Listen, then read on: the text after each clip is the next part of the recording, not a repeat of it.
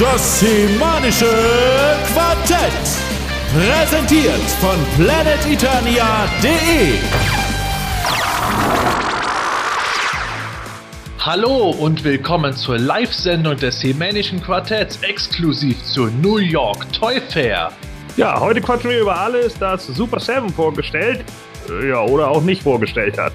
Aber natürlich haben wir auch das Masters Merchandise von anderen Herstellern mit dem Programm. Und auch für ein paar News ist noch genug Zeit. Tja, Grund genug also, es euch jetzt bequem zu machen und weiterzuhören. Bei dieser Ausgabe der 129. Ausgabe des Hemänischen Quartetts.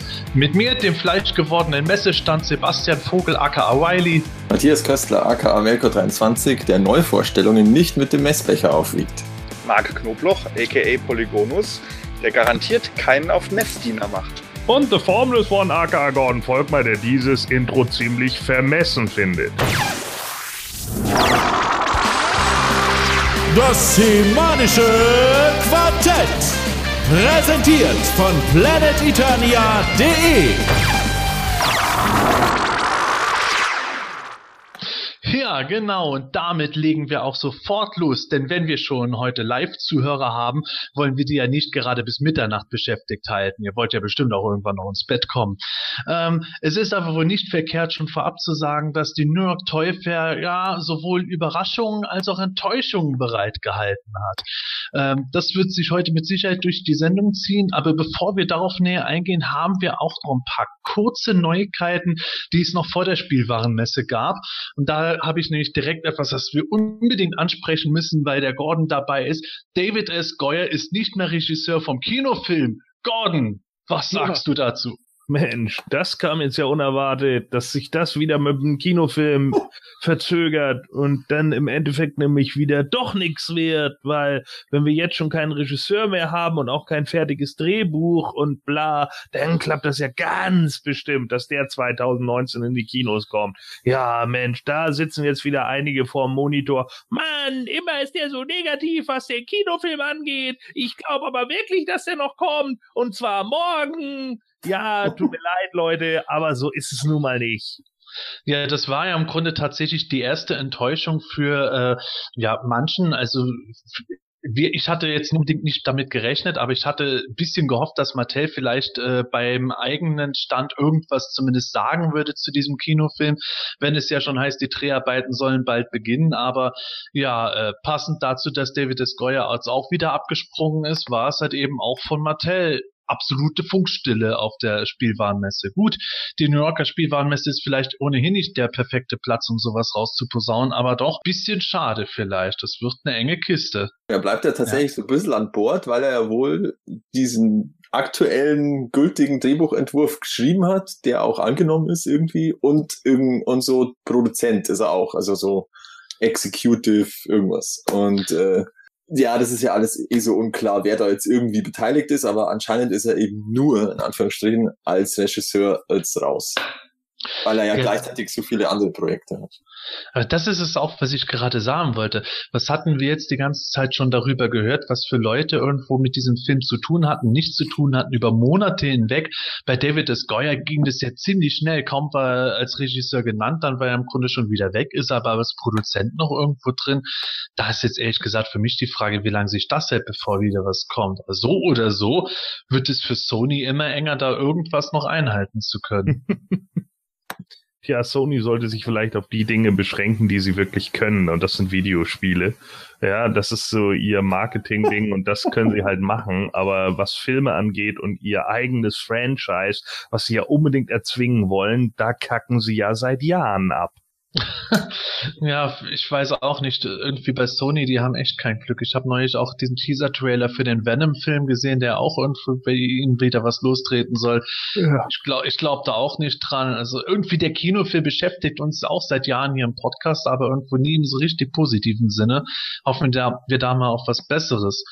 Ähm, was uns aber auch immer wieder beschäftigt hält, auch in der letzten Folge waren ja äh, die Moto Classics Biografien und ähm, ja, da wurde jetzt bekannt, bekannt, wer die aktuell jetzt schreibt, nämlich die Danielle Gelörte und der Eric Marshall, ähm, die auch unter anderem schon am äh, Masters of Universe Character Guide mitgewirkt haben. Die sind jetzt eben die Autoren der neuen Moto Classics Biografien und zugleich wurde jetzt auch schon gestartet, jeden zweiten Montag eine bisher unbenutzte Biografie zu veröffentlichen.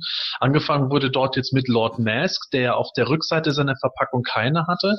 Und ähm, Matthias, korrigier mich, wenn ich falsch liege, aber diese Biografien, die Sie veröffentlichen, die werden jetzt nicht eigens für diesen äh, jeden zweiten Montag geschrieben, sondern die existieren schon länger.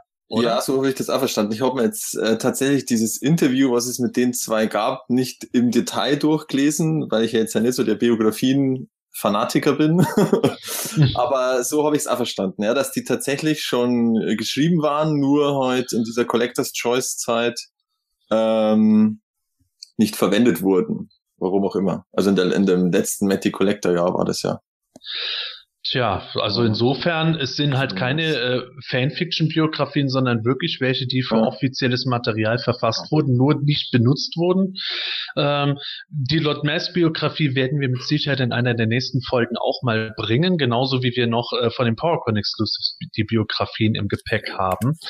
Und äh, wir können zumindest jetzt äh, künftig leider nicht mehr irgendwie sagen, dass Scott Knightley heimlich noch irgendwo sitzt oder der unbekannte Autor was hat, sondern dieses Mal haben wir wirklich Namen auf der Hand. Und ich bin gespannt, wie das bei uns weiter stattfinden wird oder ob Gordon immer noch ein paar Infos aus dem äh, Biografien-Nähkästchen aus der Stube äh, Toy Guru plaudern wird.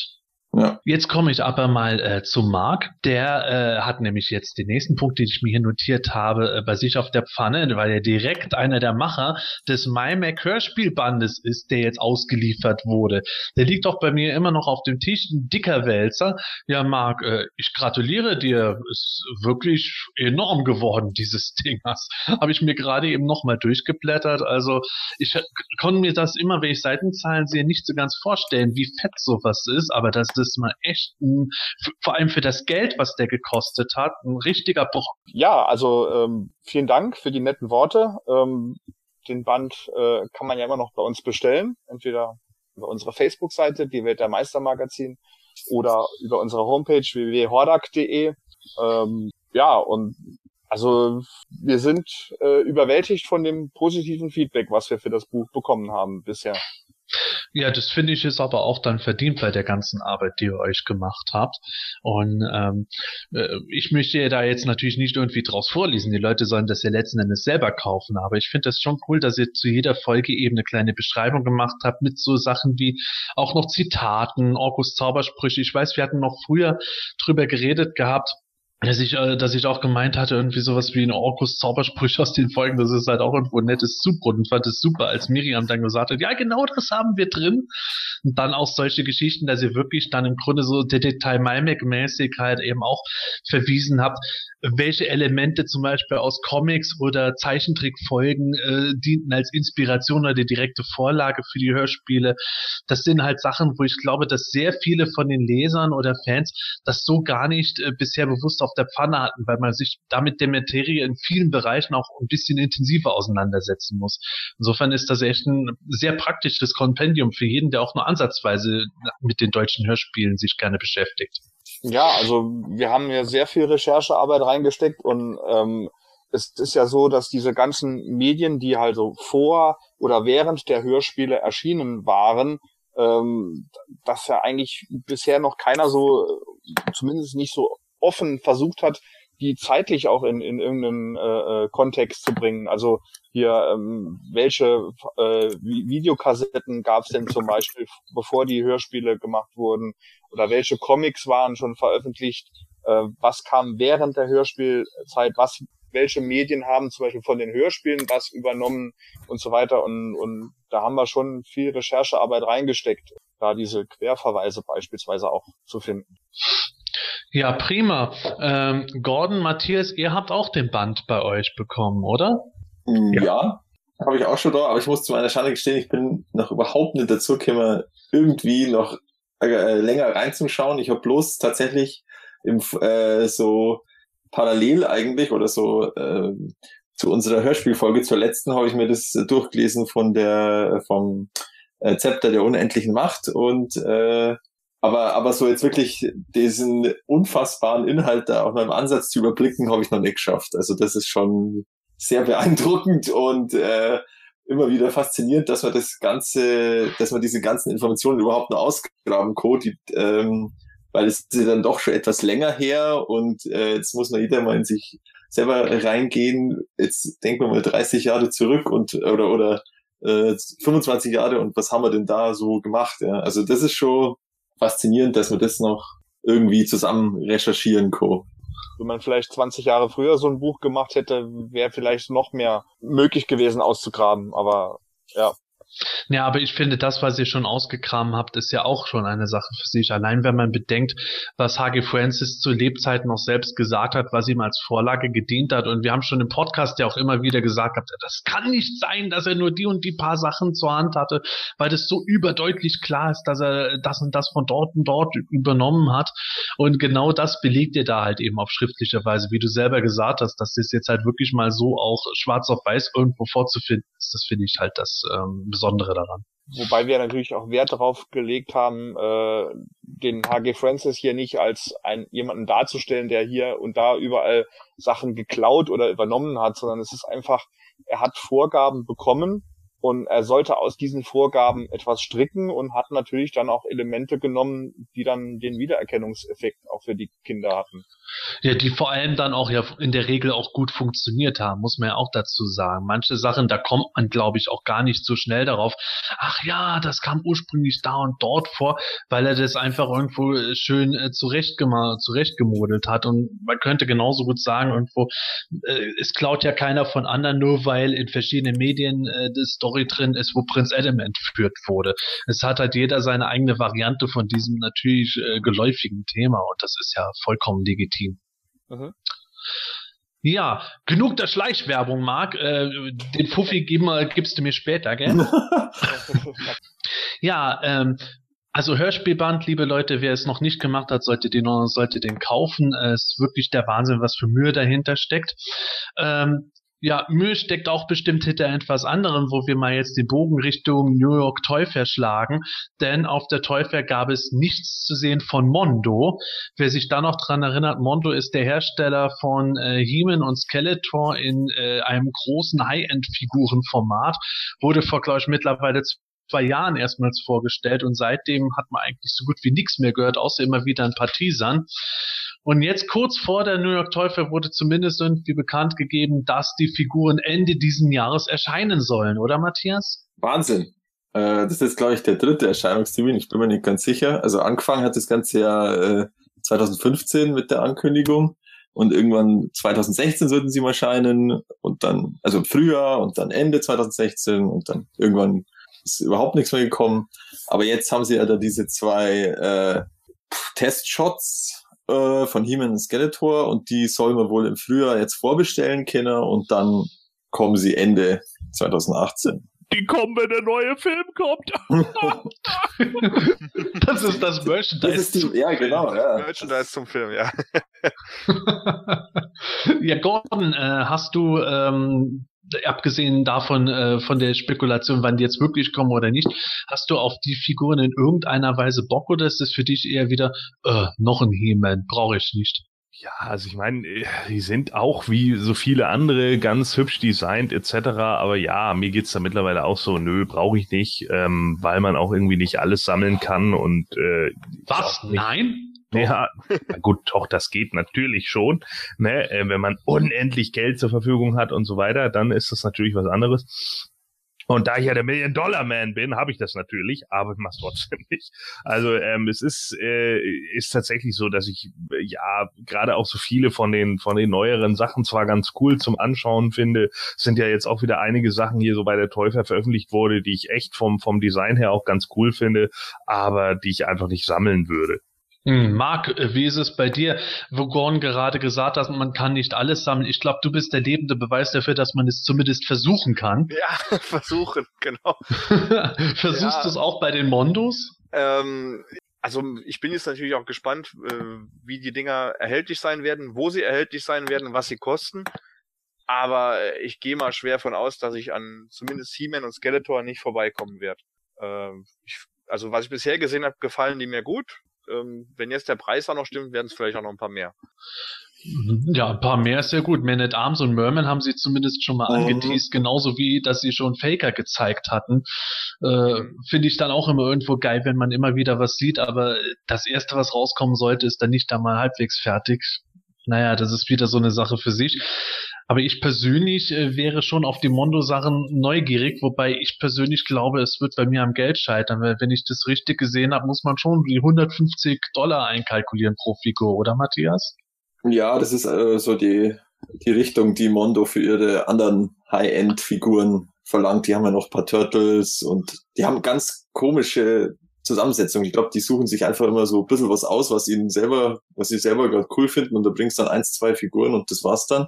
Äh, aber anscheinend finden sie jetzt Masters of the Universe so toll, dass die da schon mit fünf Figuren planen. Ähm, und was jetzt auch eine neue Info tatsächlich jetzt war, äh, dass ja dieses dieses Alcala-Gesicht äh, vom vom äh, Skeletor, das Mhm. er da so rauspflücken oder reinpflücken Co. in seine Kapuze, das soll jetzt beim He-Man beiliegen und nicht beim Skeletor.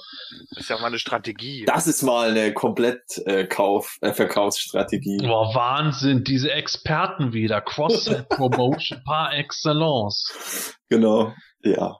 Kann Ja, man also, ich, ich glaube, da haben sie sich ein bisschen zu lange die Moto Classic Sachen und das Ja. ja. Angeschaut, wie das gelaufen ist. Ey, super, Skeletor Alcala Kopf bei Demo-Man, das machen wir auch. Also, wir haben ja gar nicht den Demo-Man im Angebot. Na, dann machen wir es halt zu He-Man, das passt ja noch besser. Ja. Und auf den Wir sagen denen einfach, dass Timo Man irgendwann kommt und dann kommt er nie. wir sagen, er kommt zum Film. Auf Ja. den sieht man ja jetzt gerade, dass da einmal die Vorbestellung schon im September 2016 geplant war. Ja, also äh, ich ich hoffe ja wirklich, dass was draus wird, weil mir gefallen die Mondo-Sachen Ja. ehrlich gesagt besser als die Sideshow-Statuen. Aber äh, das ist doch nicht Orko! Ähm, aber auf jeden Was? Fall, ja, eindeutig. Aber auf jeden Fall äh, wäre es halt schon, wäre es halt schön, wenn sie in irgendeiner Weise mal in die Pötte kommen. Das ist für mich mittlerweile so eine gewisse Schwierigkeit, dass ich manchmal das Gefühl habe, es zieht sich und zieht sich und zieht sich und irgendwann, wenn es fertig ist, äh, merkt es eigentlich keiner mehr so richtig. Hatten die bei der Vintage Moto-Line nicht auch 1979 schon angefangen dran zu arbeiten? den Mondo-Figuren. Na, an, die, an der Nein, Vintage. an den Vintage-Figuren. Ja, wenn man, ja, ich glaube schon, oder? Das, wenn man der, The Toys Da bis, der- ja. Ja, aber die haben es nicht groß angekündigt Genau. gehabt. September 79 kann man die schon Ja. bestellen. Ja, Gab es genau. auch kein Internet. Ja, und da gab's dann noch keinen, da gab's ja keinen, der sich dafür interessiert hat, ob jetzt in drei Jahren irgendwas von Masters of the Universe kommt, weil ja keiner gewusst hat, dass es Masters of the Universe Ich sehe das in den Ah. 80ern auf irgendeiner Messe dann so, hey, bald gibt es Masters of the Universe zu bestellen. Dann so irgendwie der damalige Repräsentant von Toys R Us. äh, Okay, äh, wer ist der Typ? Ja, Keine Ahnung, aber der schickt dann alle Briefe rum, wo das drinne steht. dann muss es ja wichtig sein, bestell mal. ja.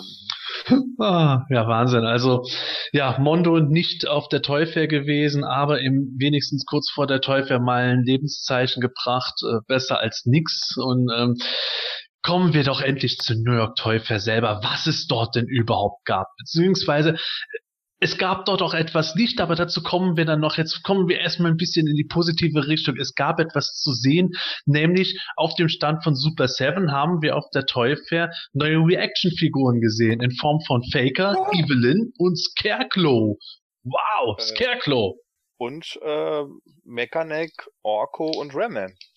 Genau. Mechanic, Ork und Ramen auch. Die wollte ich eigentlich gleich erst bringen, damit wir das Ah, ein bisschen clustern. Aber macht gar nichts. Wenn du die, die jetzt alle sechs sofort nennst, reden wir direkt über alle sechs. Dann sage ich auch noch Mechanic. Wow. Also Scarecrow und Mechanic sind die beiden Figuren, die mir dort mal richtig gut gefallen haben.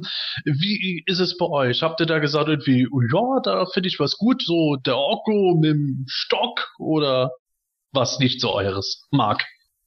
Hey, da ist eine Evelyn dabei. Äh, pff, mehr brauche ich nicht. Nee, Quatsch. ich habe die ja äh, bisher alle, auch die, äh, die Wave 3 von den Reactions kam jetzt gerade die Tage an, habe ich mir noch nicht in Ruhe angeguckt.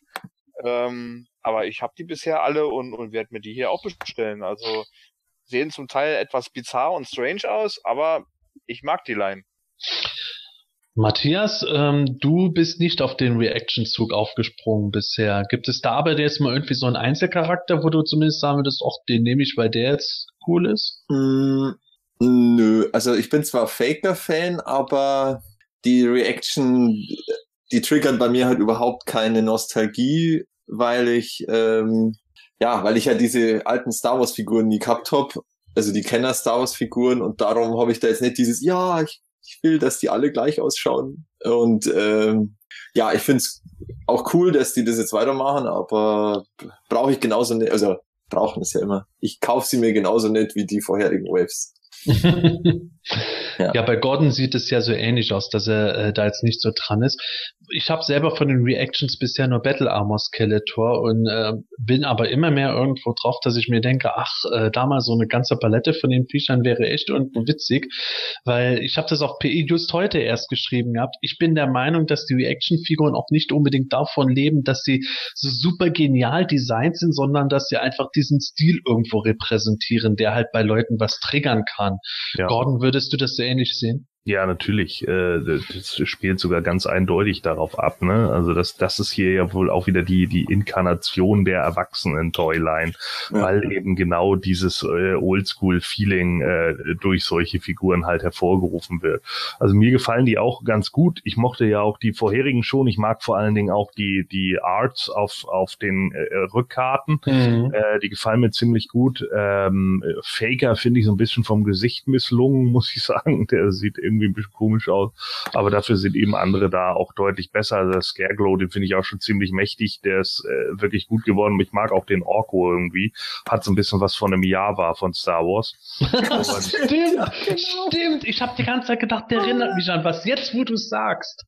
Ja, und äh, ne, dann steht er da halt, äh, oh Orko aus dem Utini so, und das sind dann eben so diese, diese Sachen, die, die äh, natürlich dann irgendwie funktionieren, denke ich. Und, und äh, die verkaufen sich ja scheinbar auch ganz gut. Ansonsten würden sie ja auch keine weiteren Waves immer wieder rausbringen. Also die finde ich schon in Ordnung und ähm, da könnte ich mir sogar eventuell vorstellen, dass ich mir die nochmal holen würde. Wie seht ihr das denn äh, bei diesen Reaction-Figuren? Ich höre und lese das immer wieder von äh, anderen Fans und Sammlern, weil äh, die halt vor allem irgendwo Moto Classics fixiert sind. Das ist nicht negativ gemeint, sondern ganz wertneutral, aber die dann halt sagen irgendwo, ja, äh, sowas wie die Reaction-Figuren, das ist doch totale Nische äh, gegenüber äh, sowas wie Moto Classics. Wie empfindet ihr das? Ich habe bei den äh, Reactions gerade eher den Eindruck, dass so der generelle Reaction-Stil mainstreamiger ist als jetzt unsere äh, sozusagen Haupttoylines im Sinne der Moto Classics, als dass halt auch ein breiteres Publikum außerhalb von äh, Hardcore-Sammlern irgendwo darauf angepischt ist. Boah, äh, kann ich jetzt echt schwer beurteilen, ob's, ob das jetzt, äh, ob praktisch der Teil, der sozusagen auf diese Art von Figuren steht, der dann auch gleichzeitig Master of the Universe gut findet, ob das jetzt mehr ist als die Classics Zielgruppe. Na, ob's mehr ist, ob's mehr ist, wüsste ich jetzt auch nicht. Ich, ich meine halt generell so dieses, ich glaube, also jetzt nicht die Masters of Universe Reactions für sich speziell, aber so, so generell die Reaction-Figuren, weil es da auch so viele tausend Brands gibt, ja. dass das halt äh, bekannter ist als jetzt so, so eine Toyline wie Moto Classics. Also ich äh, sehe ja auch diese Reaction-Figuren äh, in den verschiedensten Comicläden hängen. Ähm, ich weiß nicht, wie der, wie der Absatz da ist, aber wenn ich sehe, was hier äh, Super Seven an, an Nachschub bringt an, an Brands, jetzt haben sie hier Planet der Affen äh, gezeigt, die Alien-Figuren laufen ja wohl schon länger von denen, diese, diese Filmmonster, was es da gibt, also da gibt's ja schon etliche Serien, Jetzt haben sie was, ich glaube, die sind auch neu hier, Legends of Lucha Libre, hier Wrestling-Figuren in dem Stil. Also, ähm, die, die, machen ja echt alles. Ja, ja, ja. Iron Maiden-Figuren in dem Stil. Also da gibt's offensichtlich äh, einen Markt dafür und, und ähm, das ist wahrscheinlich wie mit den Funko-Pop-Figuren hier, diese, diese Großkopf-Figuren hier. Äh, äh, da gibt's ja richtig einen Markt dafür. Ja, und die sind wahrscheinlich nicht so auf, auf, auf, die, auf die Brands oder die, die Marken selbst aus, sondern eher so auf alle Figuren in dem Stil. Genau. Ja, oder, oder zumindest vielleicht gibt es da auch gar nicht so viele Komplettsammler, sondern irgendwo, jeder holt sich irgendwo aus einem bestimmten Bereich einfacher was und das ja, macht was irgendwo diesen Bekanntheitsgrad dann aus. ja. Ja. Die, die, die Serien, die er cool findet. Und dann kann er sich hier äh, den, das Alien neben den He-Man stellen und eben den Skeletor und nebendran stellt er sich noch äh, Herman Munster oder was es da gibt von den Monstern. Genau. Ja. Oder Ja, den Mensch. Affen aus Planet der Affen. Ja. Mensch, Herman Monster Reaction Figur ist auch eine, eigentlich eine geile Idee. Das ist so- Gott, Gott sei Dank ist mein Budget so begrenzt, dass ich mit sowas nicht groß anfangen kann. Sonst würde ich, glaube ich, irgendwie voll auf Reaction plötzlich auch noch abgehen. Aber äh, das ist es halt, wo- worauf ich jetzt hinaus wollte bei den Reaction-Figuren. Die werden gerade irgendwo in Mastersammlerkreisen aus meiner Sicht immer so ein bisschen äh, scheel beäugt, weil natürlich die Modellierungen jetzt nicht unbedingt irgendwo so äh, State of the Art sind, sondern bewusst auf diesen alten, auch nicht so idealen Stil getrimmt sind. Aber ich glaube, die tragen schon ein großes Stück dazu bei, dass auch Masters of the Universe immer wieder in Bereiche vordringen kann äh, von Sammlern oder generell einfach so Entertainment-Kunden, die ansonsten mit Moto so gar nichts am Hut hätten und dadurch vielleicht draufstoßen. Was wir jetzt vergessen haben, die haben also zumindest der Mechanic und der Scarecrow, die haben ja so Art Action-Features, weil das Mechanic kann ja seinen Hals ein- und ausfahren, haben, haben es hinten so einen Schalter eingebaut. Mhm. Und der Scarecrow hat natürlich klassischerweise äh, äh, Glow in the Dark ähm, Feature. Also ja, das Scarecrow ohne Glow in the Dark ja, wäre das, ja auch das, schon ja, das stimmt schon. Demon ohne Schwert. Oder ohne Musik. Eig eigentlich wäre das das Geilste, wenn äh, der Mechaneck hinten so einen Hebel hätte, der so ähnlich wie der Rocket Firing äh, Boba Fett von den Vintage Star Wars Figuren irgendwie geplant wäre. Oh. Der- Wo das am Ende so festgemacht wurde, dass das Ding nicht abgeschossen wird. Und beim Mechaneck ist es genau umgekehrt, der Kopf kann abgeschossen werden. das wäre natürlich eine tolle Hommage gewesen, ja, das stimmt. Ja, und Genau. dann erstickt ein Adult-Sammler da dran und dann Ja. haben wir den Salat. Ich glaube, die Hommage hätte auch nur die Hälfte der Moto-Fans äh, dann kapiert. Ja, aber die, die, die Kenner, also die Reaction-Fans, die sollten das schon kennen. Also das, das sollte bekannt sein, glaube ich. ja, aber der Mark hat recht, kann nicht jeder so bekloppt sein wie ich. Ja, okay. Ja, aber, aber trotzdem, also allein mir das vorzustellen, irgendwo äh, Kampf gegen Skeletors, Krieger, irgendwo die äh, Situation scheint verloren zu sein, Man at Arms stellt sich auf einmal hinter Mechanic, so, jetzt wird es Zeit für meine Spezialwaffe. Was sagst du? Pua! Wir hatten nur ein Opfer zu beklagen, aber das war's wert. lustiger Fun Fact. Ich habe damals, äh, als ich zum ersten Mal im Fernsehen die New Adventures Werbung gesehen habe, habe ich irgendwie im Kopf gehabt hinterher, dass äh, der Optik sein Auge abschießen kann. Uh, Habe ich dann, als ich die Figur gekauft habe, gemerkt, dass es dann nicht so war. war das nicht bei irgendeiner Ghostbusters-Figur so? Richtig. ja, da gab's gibt's eine so einen Pop-Up-Geist. Ah. Ja, der konnte sein Auge abschießen, aber Gordon, wie heißt dieser Geist nochmal bei den Ghostbusters, der das Auge schießen kann? Bug-Eye Ghost. Ah, ja, genau. Alles Hat klar. bei meinem aber nie richtig funktioniert. Egal, Bei uns- also bei jetzt schweifen wir schon ab. So, In jetzt. Deutschland, glaube ich, hieß er Stielaugengeist, wenn mich nicht alles täuscht. Ja, passt ja. noch weniger. Hm. Das wäre ja eher der tote Montana, womit wir wieder zu Masters of the Universe zurückkommen. Oh. Ja, es, gab, es gab ja noch mehr zu sehen, auch von Super Seven. Ähm, es gab neue Muscle-Figuren, beziehungsweise in Form von Kishi Surprise, äh, da, Blindboxen, dazu kommen wir gleich. Sagen wir erst einmal, was es zu sehen gab, nämlich ein ganzes Set von Princess of Power und Horde-Figuren, also die Stammriege der Horde und dann Shiva mit Swiftwind und Catra war, glaube ich, auch sogar noch dabei, Glimmer, Angela und so muss ich sagen, finde ich natürlich als totaler Muscle und Monster in My Pocket Fan wieder extrem genial. Und äh, das Einzige, was mich dabei jetzt ein bisschen irritiert, beziehungsweise ich hoffe, dass es nicht nur darauf beschränkt bleiben wird, ist dieses Kishi Surprise Blindboxen-System. Matthias, was kannst du dazu sagen? Ähm, ja, das beruht wohl irgendwie eben auf, auf alten japanischen äh, so Figuren, diese Radiergummifiguren, wie so schön, wie man es eigentlich übersetzen kann. Und die waren eben, da war irgendwie eine Süßigkeit dabei. Also das hat der Brian Flynn so erklärt. Also das waren Süßigkeiten und dabei war so eine Figur und die waren in solchen Boxen drin. Und äh, weil er das irgendwie cool gefunden hat, wenn er das in seiner Jugend in so äh, eben in Amerika in so, in so Spezialläden für japanischen Spielzeugkram äh, gekauft hat, wollte er das wieder aufleben lassen.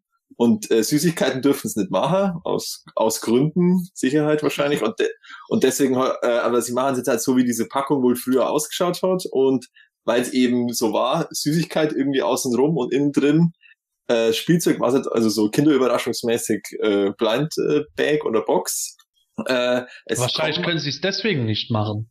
Ja, vielleicht, ich weiß nicht. Überraschungseier sind ja in den USA verboten. Das, das kann sein, stimmt, genau. Und äh, was Wegen auch noch, nee, wegen, wegen äh, Sicherheits. Äh, Ja, weil Genau, weil es könnte jemand das ganze Überraschungsei, also so ein Dreijähriger, wie man es halt kennt, nimmt das ganze Überraschungsei in den Mund und schluckt Ah. das mitsamt dem Spielzeug runter. So ist es. Ah, Das ist das Argument. äh, Aber es also diese Trashcans bleiben, also diese Mülltonnen, diese alten, äh, wo Ja! Und da sind dann auch einfach alle drin. Also soweit ich das sehe, sind diese Blindboxen einfach nur, weil es halt so ausschaut wie früher bei den Süßigkeiten. Aber du kannst locker über diese Trashcans äh, einfach alle grillen. Also schlichtweg dieses Kishi Surprise ist wieder so ein äh, spezielles Eigenthema von Brian Flynn, wo er so seinen eigenen Spaß durchsetzt. Exakt. Ja, Ja. und dann äh, muss man aber auf, das, auf den Zug nicht aufspringen, wenn man irgendwo diesen japanischen äh, Kishi-Kram nicht kennt, Genau. sondern kann, wie immer, wie ich es zum Beispiel sammeln, dann einfach drauf warten, bis seine Farbvariante irgendwo erhältlich ist. genau. Das finde ich cool. Ähm, der springende Punkt, warum die Dinger jetzt nicht mehr Muscle heißen, ist auch eigentlich interessant. Also ich meine, wir haben ja schon gesehen, dass bei den erst, bei der ersten Wave von den Masters Muscles, die hießen ja auf der Verpackung noch Motussle und dann später hießen sie dann Motu Muscle. Äh, warum dieser Name wegfällt, da habe ich äh, was Interessantes gelesen, weil es wird jetzt unter dem Cashy Surprise äh, äh, Brand auch Marken geben, ähm, die, äh, die jetzt neu hinzukommen. Und Muscle war damals ein, ein Brand von Mattel. Aber ich habe am, am, auf dem einen Bild am Stand oben neben dem Cashy-Logo auch das Transformers-Logo gesehen und die kommen von Hasbro. Ja, ach so, das macht Sinn. Weil diese Transformer, ich sage immer noch Muscle, der Einfachheit halber, die fand ich auch schon genial. Wie gesagt, ich bin ja totaler Fan von diesen äh, Plastikviechern. Und das macht dann natürlich Sinn, dass Mattel dann natürlich nicht mehr sagt, hey, wir geben den Muscle-Namen jetzt dafür her, dass ihr was von Hasbro dort anbietet. Ja, und dass sie deshalb sagen, okay, wo, wo, was machen wir? Okay, wir gehen ganz zurück zum Ursprung von diesen Gummifiguren. Wir gehen zurück nach Japan und nehmen den japanischen Namen. Mhm, genau. Mein Gott, also äh, allein für einen Masters-Sammler von dem Bereich wie mich ist dann am Ende irgendwo dieselbe Serie mit mittlerweile drei Namen. Das hat schon, Das ist schon. dreht sich eigentlich wieder Richtung Hasbro, was die mit Star Wars machen. Mhm. Habt ihr übrigens gesehen, dass da auf dem, Bi- auf dem Bild mit den bunten äh, Muscle-Figuren der ersten Waves ein, ein äh, Glitzeraufkleber von, mit, mit Skeletor zu sehen ist? Ja, Könnte, der als, könnte der als extra da noch dabei liegen, immer so ein Aufkleber? Nee. warte, ich hab's gerade Nein, habe ich jetzt nicht gesehen. Vorne links. im Stream gerade hochgescrollt. Vorne links. Ach, neben der da war der. Ach so, ich habe jetzt ganz woanders Der würde von der Größe her so in diese Schächtelchen reinpassen, ne? Ja, ist nicht Ja, unwahrscheinlich. Das kann gut sein, dass der Sticker dann da mit Bei drin der ist. anderen Ha. auch, sieht man da irgendwas? Nö. Aber Gordon, was sagst du zu diesen Figuren? Ich hätte lieber neue Monster in my Pocket. ja, also äh, grundlegend, ähm, es kommen ja da jetzt auch wieder eine Menge raus. Äh, Es scheinen jetzt auch irgendwie noch WWE-Wrestler jetzt zu kommen unter dem Mhm. Muscle-Logo wieder und so weiter und so fort. Äh, was natürlich auch noch so ein Ding ist. Also da sind ja äh, wieder einige Sachen irgendwie am Gehen. Also ähm, äh, grundlegend finde ich die natürlich trotz alledem ganz cool. Also ich war auch zwischenzeitlich am überlegen, ob ich mir mal eine von diesen Tonnen hole oder sowas. Gab dann ja auch diese Slime-Tonnen äh, und so weiter und so fort. Und äh, was natürlich auch ganz lustig ist, ist ja eben, dass wir jetzt eben die Horde und sowas haben. Ne? Das hat natürlich auch irgendwie was für sich. Also da gibt's ja echt wieder eine unglaubliche Menge und man kann da bestimmt auch eine Menge machen. Dafür muss man dann natürlich auch die äh, ja die passenden Setzkästen haben. Ähm, wenn Ja, ich glaube, ich werde dazu wieder neuen brauchen. Ja. Wenn ich noch zum Thema äh, Horde und Popfiguren was sagen darf, also es gibt ja wohl auch von diesen Cashy Surprise zwei verschiedene Sorten. Und zwar einmal ist das mit dem Skeletor vorne drauf. Da sind wohl die bisher äh, erschienenen Waves 1 bis 3 drin, vermute ich mal. Mhm. Und das andere ist äh, ein Cashy mit Shira auf, auf der Front abgebildet, also auf der Box. Und da dürften dann die neuen drin sein, also diese äh, Horde und, und Popfiguren, vermute ich. Ja, sieht stark danach aus, auf Also jeden der- Fall. Der Brian Flynn hat, glaube ich, sogar gesagt im Pixel Dan Interview, dass die Princess of Power Figuren in den Shira-Boxen drin sind und die Horde-Figuren bringen eine eigene Box mit Horak drauf. Ah, okay. Also es ist noch weniger Blindbox-mäßig sozusagen. Ja. Ähm, weiß man denn, Ist ob's auch cool. Ob's, du hast eben erwähnt, es wird weiterhin diese Trashcans geben. Wird es denn auch weiterhin äh, Figuren auf äh, drei Figuren auf Blisterkarte geben? Das ist, das ist endet. Das ist schade. Schade. Hm. Ich glaube, die sind aber auch bisher immer am schlechtesten gelaufen, wenn man so gesehen hat, wie lang die erhältlich waren. Da hatte ich schon den Eindruck, dass die Leute gerne immer diese Komplettsets in Ach den so. Tonnen geholt haben. Wozu ich auch selber, ehrlich gesagt, gehöre. Kann ich total nachvollziehen. Und äh, es, ist, äh, es ist ja auch irgendwo ganz praktisch, wenn man jetzt irgendwie diese Dreier-Sets holt, da ist schon ein bisschen mehr Geld auch dann dahinter, äh, wo man dann sagt, okay, jetzt habe ich da die schönen Blisterkarten zum Mock aufhängen, aber gerade bei den Figuren, okay, ich bin zwar eh Auspacker, aber ich finde, da macht es einfach Spaß, die irgendwo aus dieser Tonne zu holen, dann alle sich so irgendwo zu begucken. Das finde ich cool. Und wenn du dir jetzt zum Beispiel Swift anschaust mit den Flügeln, die so abstehen, das wird bestimmt ein separates Teil irgendwo sein müssen. Das dann noch extra in so einer Blisterpackung, das käme auch ein bisschen komisch, glaube ich. Ja, die haben noch den Roton da reingekriegt in so eine Blisterkarte. Ja, auch Ja. wieder wahr. Stimmt. Ja, ja, okay. Ja, ist, ist ja gut, ist ja gut. Ist ja gut. Ja, also Muscles, beziehungsweise jetzt Kishi, nicht jedermanns Sache. Das Blindbox-System brauchen wir gar nicht drüber reden. Da muss man echt drauf gestanden haben aus Nostalgiegründen. Aber die Figuren haben bei mir weiterhin einen warmen Punkt im Herzen. Auch wenn manche darüber die Nase rümpfen. Ähm, zu Super Seven muss man dazu jetzt dann auch sagen, ich finde, ich finde es auch immer noch beeindruckend, wie sie ihre Paletten vergrößern. Und da, dazu kommen wir dann vielleicht auch später noch, wenn wir über weitere Sachen von denen reden. Äh, man merkt da halt einfach, Masters of the Universe ist ja jetzt nicht irgendwo ihr Top-Alleinstellungsbrand, sondern die greifen immer wieder Sachen ab, bis hin zu äh, Pee-wee's Playhouse, wo ich dann auch schon irgendwie äh, das geil finde mit Pee-wee Herman und sowas. Äh, das ist schon eine Wahnsinnspalette, wenn man da komplett sammeln will bei solchen Sachen. Ja. oh mein Gott. Ja, Sammeln. ich glaube, ich beschränke mich da auch noch Ich glaube, das geht nur, wenn man, wenn man da bei denen wohnt, also da in San Diego oder wo sie da immer ihren, ihren Shop haben, wo man dann einfach mal so reinlaufen kann und sich halt mal wieder ein paar Sachen äh, mitnimmt. Aber, aber Ja, sonst, 100 Euro ausgibt, ja. ja. Ach Gott, Aber zumindest dass ich da nicht wohne. Versandkosten.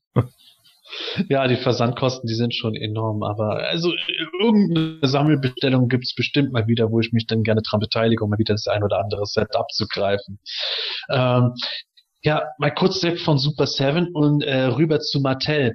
Äh, wir hatten es vorhin schon bei dem Thema Film angesprochen, da hatte Mattel nichts zu gesagt und von Mattel gab's auch generell leider nicht wirklich was zu sehen. Manche hatten auch gehofft, dass was zur Shiva-Serie irgendwo gesagt oder sogar gezeigt würde, äh, dass Mattel da vielleicht Merchandise bringt. Äh, scheinbar müssen wir da noch warten, wenn wirklich was kommen sollte.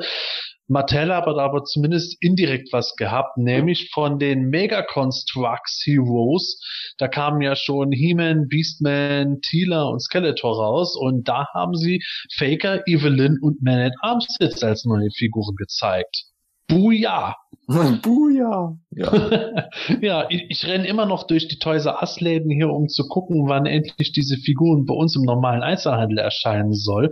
Und das ist die perfekte Überleitung zum Markt, denn teuer täusche ich mich oder die Info kam doch mal von euch, wo ihr nachgefragt habt, ob die hierzulande erscheinen sollen, diese Construct Zeros. Ähm, das ist richtig, wir hatten da nachgefragt und die Info erhalten, ja, sie sollen 2018 in den deutschen Einzelhandel kommen, aber 2018 ist 2018 ist natürlich... lang. Ja, wahrscheinlich im Dezember 2018 Ja. bei meinem Glück. Ja, also, ähm, das ist ja auch eine Mattel-Marke, Megaconstrux, ähm, dass die jetzt da auf der Präsentation einen Hero Turtle dabei stehen hatten. Der ja eigentlich auch von der, von der Konkurrenz wieder ist. Aber haben die nicht schon länger bei, bei Mega Constructs äh, Turtles Lizenz? Ja, genau, zur letzten Turtles Ach ja. Zeichentrickserie haben die den Stimmt, ganzen recht. immer rausgebracht. Ihr habt recht, stimmt. Ja, aber trotzdem, grundlegend ist es schon irgendwie witzig, so diese Art von äh, firmenübergreifender Cross-Promotion, wo man sagt, Turtles ist eigentlich bei Playmates beheimatet, aber das läuft über Mattel, weil Playmates keine Building-Block-Toyline hat. Das ist schon ganz interessant. Aber bleiben wir mal bei, ihr- bei den Masters-Figuren. Äh, ich habe auf PE schon irgendwie zu der Evelyn gesehen, ach du Scheiße, das sieht ja aus wie Eveliona, äh, weil die so Wurstarme hat. Das, das finde ich schon irgendwie leicht gewöhnungsbedürftig. Aber dafür finde ich Man at Arms äh, und Faker richtig cool. Ich glaube, bei den Figuren ist das auch äh, äh, genau wie bei Funko, bei Reaction und äh, Muscles. Ähm, die kriegt man in der Größe irgendwo nur in einer gewissen Art und Weise cool hin. Und das ist eher so, hey, es gibt ein He-Man von, von Mega Constructs, muss ich haben.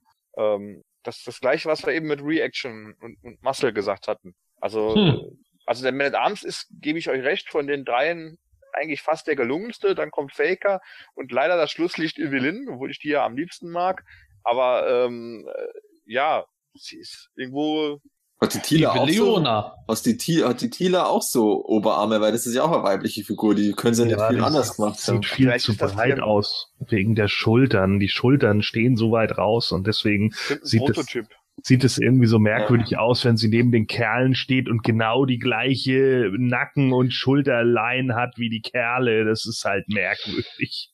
Ja, aber es ist ja schon so, dass der Arm, äh, dass der Arm irgendwo gefühlt äh, fast so dick aussieht wie ihre Hüfte. Ja. Ich weiß nicht, bei, bei Tila, wenn ich mir da Fotos anschaue, sieht es irgendwo stimmiger in sich aus. Ja, vielleicht ist das hier wirklich ein Prototyp und sie hatten keine passenden Arme da und keine passenden Beine. Die werden, also ich habe das Tila-Bild jetzt auch nicht vor Augen, aber wenn die dünnere Arme und Beine hatte, dann äh, wäre es doch Quatsch, jetzt der Evelyn solche äh, aufgepumpten Muskelarme und Beine zu geben. Ja, es sieht zumindest ein bisschen nach Prototyp aus. Also die Bemalung sieht für mich so handgefertigt aus und nicht irgendwas, das schon in der Fabrik hergestellt worden wäre. Ja, ja okay. Also, also es wird wahrscheinlich in der Figurenform schwierig, dass du da eine zierliche weibliche ja. Körperform hinkriegst. Ja, also. Ich glaube, Beastman freut sich so sehr, weil er sie da so sieht. auf der Verpackung. ah, geil, die ist ja heiß. Endlich sehe ich schlanker aus als die Weiber. Ja. Tatsächlich. naja. naja, okay, kann nicht alles ein Volltreffer sein. Wahrscheinlich, wenn die im Laden auf, aushängt, würde ich die trotzdem kaufen, seien wir ehrlich. Äh, irgendwie im Regal äh, bin ich äh, tendenziell eher dazu geneigt, mir was zu holen. Aber wie gesagt, Man at Arms finde ich richtig, richtig geil. Oder Gordon? Ja, äh, der sieht eigentlich noch, äh, wie gesagt, so am stimmigsten mit aus. Ähm, da ja, ich finde es jetzt nicht so grundlegend nicht so schlecht, dass die Figuren mit dabei sind. Ist natürlich ein bisschen schade, dass sie da irgendwie kein anderes Bodydesign für die Mädels haben, weil sie mir dadurch eben, wie gesagt, dann zu breit wirken. Aber ähm, ich finde auch den Faker nicht schlecht. Also der äh, mhm. passt in meinen Augen auch ganz gut.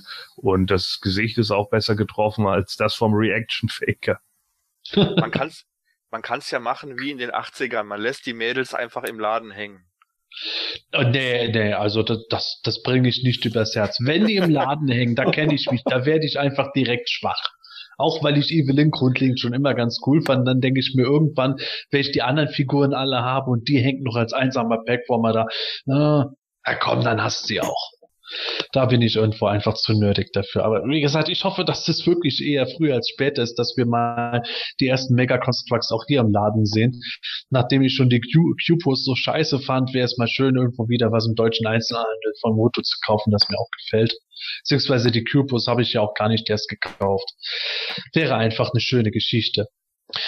Ja, das war leider das Einzige, was wir von Mattel zu sehen und zu hören bekommen haben. Und äh, um nochmal den Schwenk zurück zu Super Seven zu machen, ähm, eigentlich haben wir immer als größte Themen die Enthüllung der neuesten Moto Classics Figuren, inklusive den äh, Classics Filmation Figuren und ja, pff, ja, mhm. Das haben wir über PE eigentlich richtig schön gehypt, wie wir mal wieder. Matthias ist immer so wundervoll aufbereitet mit Figuren, die vielleicht kommen oder auch nicht oder wer in der beliebten Skala oben ist. Und ja, wir haben ein wunderschönes Tippspiel in der letzten Folge gemacht und hätte ich den Manuel nicht dazu gezwungen, einen Tipp abzugeben, hätte er tatsächlich die volle Punktzahl gehabt, weil er gesagt hat, boah, mir fällt nichts ein. Und genauso war es dann nämlich, ja, Super Seven hat absolut gar nichts von den Classics gezeigt.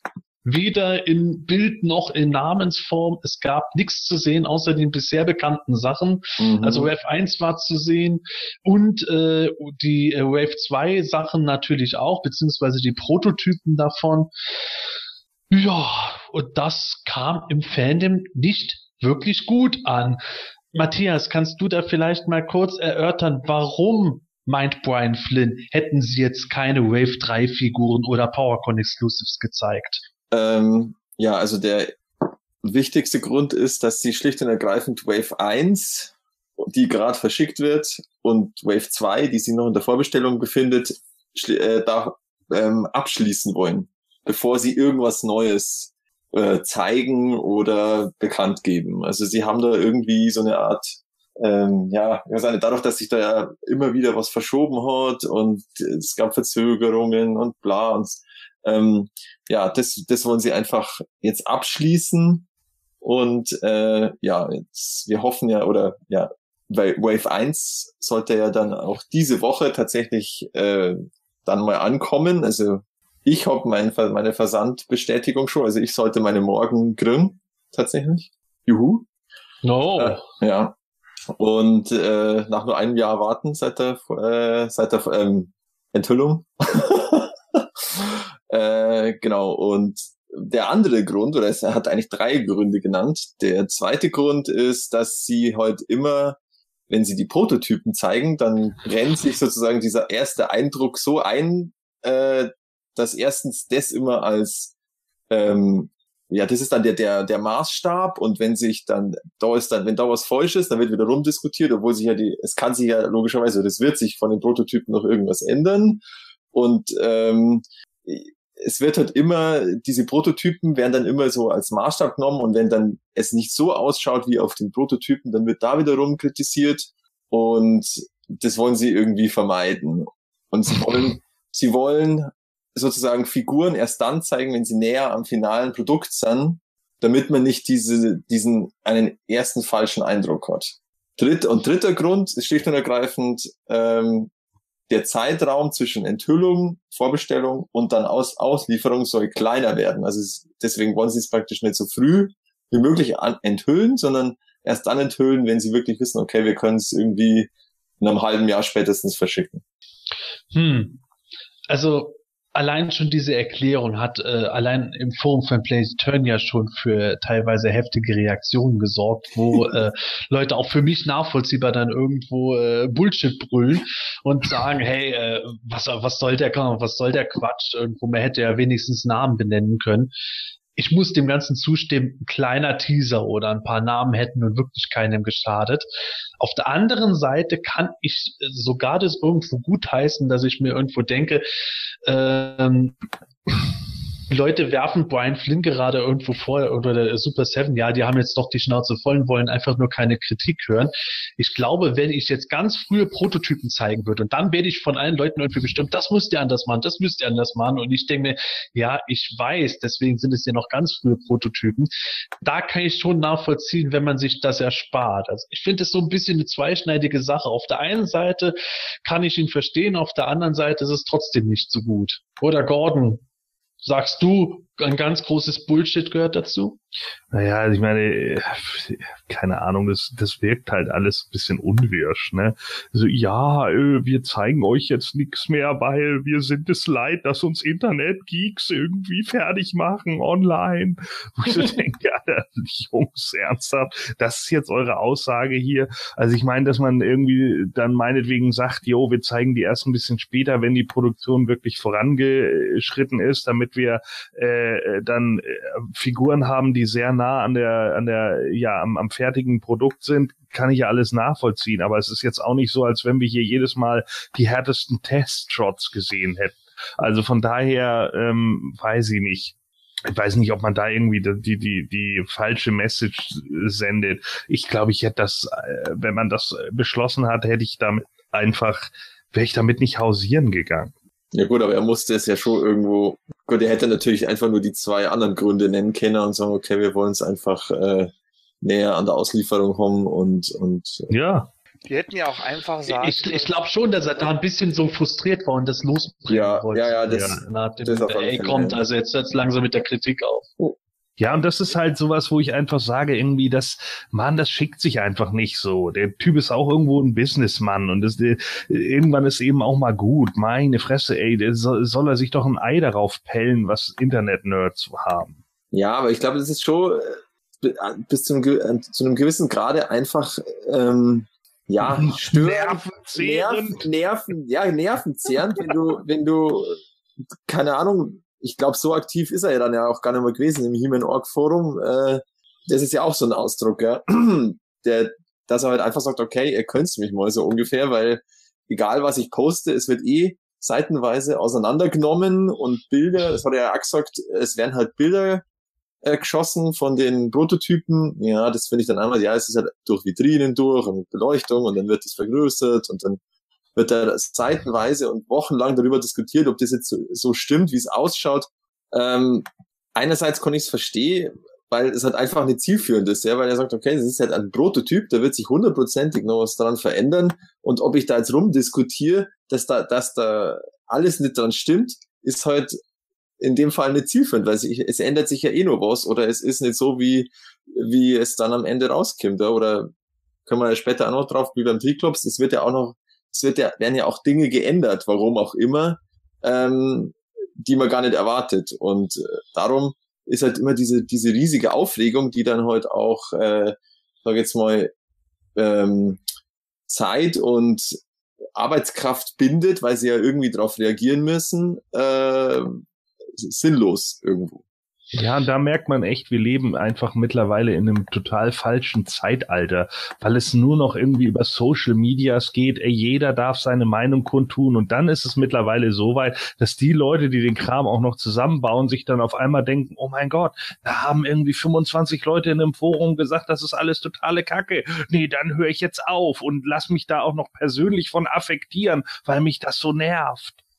Ja, wie gesagt, also ich denke schon, dass das, dass das auch irgendwo, äh, dass man, dass das nicht so einfach ist, das wegzustecken, wenn du da äh, in der Form in, äh, ja, in den Shitstorm halt kimmst, ja, weil, also das ist ja jetzt nicht nur bei Masters of the Universe oder bei Actionfiguren-Nerds ein Problem, sondern ja gesamtgesellschaftlich, ja, das ist ja, das ist ja Super Seven sind nicht die einzigen, die da mit dem Problem kämpfen, ja, also gar, Zeitungsverlage haben praktisch oder auf die Webseiten, die haben teilweise kapitul kapituliert vor den Kommentarspalten, machen die dicht oder oder äh, moderieren sie überhaupt nicht, weil sie sagen, okay, es ist eh wurscht, wir kommen eh nicht hinterher.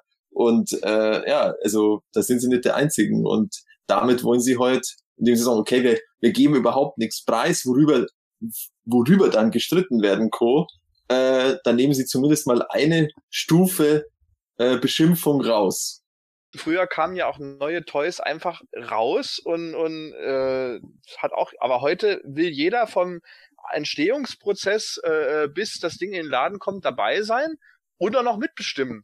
Wer, wer sind wir, dass wir äh, hier immer der Meinung sind, wir könnten hier äh, an dem Produkt mitbestimmen, auch wenn wir die Käufer sind?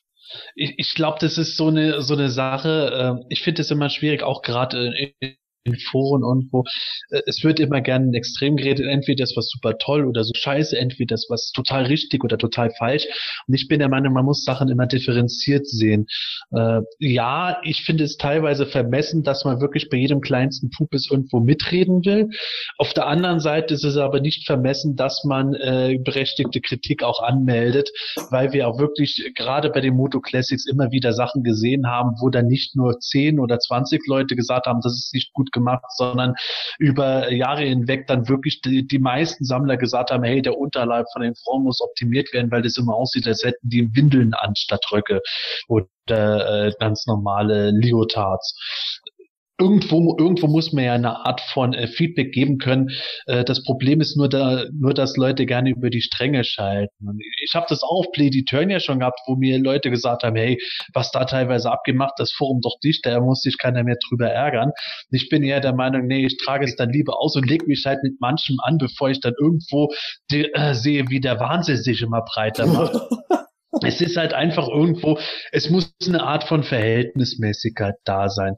Wenn man jetzt irgendwo das Beispiel Thiel, über das wir schon lange geredet haben, uns anschauen und dann heißt es natürlich gerne mal schnell, boah, die sieht total scheiße aus weil einem zwei Punkte nicht gefallen. Dass vielleicht diese zwei Punkte dann, wenn man die Figur in den Händen hat, gar nicht so krass auffallen wie auf einem ungünstigen Foto oder sowas, ist dann wieder eine Sache für sich. Wenn man aber irgendwie feststellt, die Figur Touchur irgendwo ist einfach nicht gelungen oder ist einfach nicht das, was man als zahlender Kunde erwartet, dann muss man auf ordentliche Weise diese Kritik auch anbringen können.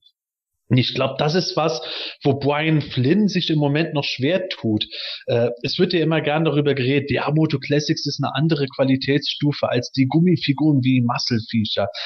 Ja, das stimmt tatsächlich. Und ich glaube auch, dass sowas wie bei den Reaction-Sachen und sowas, dass er da einfach deutlich weniger Kontra bisher von Leuten gehört hat, als es bei den Moto Classics ist, weil Moto Classics Figuren einfach nicht irgendwas sind, das von dem äh, einer, das von einem bestimmten verzerrten Stil oder so lebt und auch meistens auch mit wenigen Teilen irgendwo gegossen werden kann, sondern die Figuren sind halt sehr aufwendig, die Fertigung ist sehr aufwendig. Wir haben schon erlebt, die Toyline läuft jetzt seit fast zehn Jahren, äh, wie wirklich jede Figur zerpflückt wird, das kennt er so nicht. Und ich glaube, dass es da auf der einen Seite menschlich ist, dann äh, frustriert zu reagieren. Auf der anderen Seite hat Gordon absolut recht. Als Profi muss er eigentlich auch wieder darüber stehen.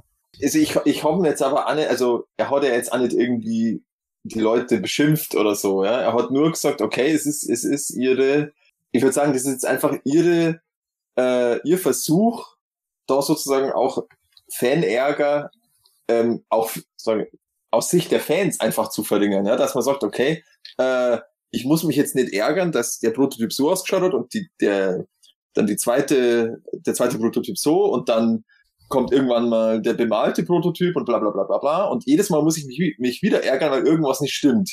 Und jetzt zeigen sie heute sozusagen dann erst ein Produkt, was wirklich ähm, nur noch zwei Stufen vom finalen Produkt entfernt ist und dann muss sich auch der Fan weniger ärgern sozusagen, äh, weil er ja diese ganzen vorherigen Fehler oder, oder Änderungen gar nicht mitkriegt. Und äh, ah. also ich habe nicht den Eindruck, dass er da jetzt, die, er sagt ja auch immer, ja, äh, ähm, ist es klar, dass die Leute da auch frustriert sind, wenn sie da, wenn sie, wenn sich Dinge ändern oder wenn, wenn irgendwas nicht stimmt, aber sie, sie machen das ja nicht mit Absicht, ja. Sie sagen nicht, okay, wir wollen jetzt richtig scheiß Figuren machen und die Fans äh, verärgern, sondern äh, das war eigentlich eine krasse Aktion. Also das, das kann man ihm schon glauben, denke ich, dass er das nicht will. Und äh, sie, sie schauen halt einfach, dass da das Bestmögliche rauskommt, was ihm da, da möglich ist. Das, das nehme ich dem schon ab. Ich hasse die Masters seit den 80ern, weil jeder die haben durfte und ich nicht. Jetzt, ist meine große Zeit der. Ja, genau. Das perfekte Verbrechen. Ja. Ich mache jetzt Anti-Human in weiß. Ja. Uh, ja, kann ich so absolut nachvollziehen, bin ich auch da dabei. Ich bin nur mal gespannt, wie das in der Praxis sich äh, darlegen wird. Wenn wir wieder so eine Situation haben, wie Scott Knightley manchmal salopp gemacht hat, irgendwo die Figur war irgendwie vollkommen anders als die Fans wollten und Scott Knightley sagt, oh, können wir jetzt nicht mehr ändern, dann wäre natürlich auch keinem geholfen. Muss man mal einfach sehen, wie es läuft, weil das war ja auch so ein Thema beim Filmation Triclops mit seiner hellgrünen Rüstung. Ich glaube, auch wenn sie den Prototyp mit der Dunkelrüstung nicht gezeigt hätten, wären die Leute trotzdem eher verwirrt gewesen, wenn sie die helle Rüstung auf einmal gesehen hätten, hätten dann gesagt, oh, das ist ja komisch. Vielleicht wäre der Shitstorm nicht ganz so groß gewesen oder die Enttäuschung, aber ich glaube, trotzdem wäre eine Kritik gekommen. Aber dazu hat er sich ja auch geäußert, oder Matthias? Ja, genau. Also das war ja eine der Dinge, die der, die der Pixel Dan explizit angesprochen hat als Problem oder Thema, was die Fans beschäftigt, das äh, berühmt-berüchtigte Grün vom Tri äh, von Triklops Rüstung und Visor und Schwert wahrscheinlich dann auch. Nee, Schwert hat er ja anders. Ähm, also der Prototyp hat ja dieses Filmation dunkelgrün. Die Finalfigur ist jetzt ein sehr hellgrün geworden und da gab es natürlich riesen Aufregung. Aber also man hat definitiv den Eindruck, dass ihm klar ist, dass es das ein Fehler war, diese, diese Farbe zu ändern.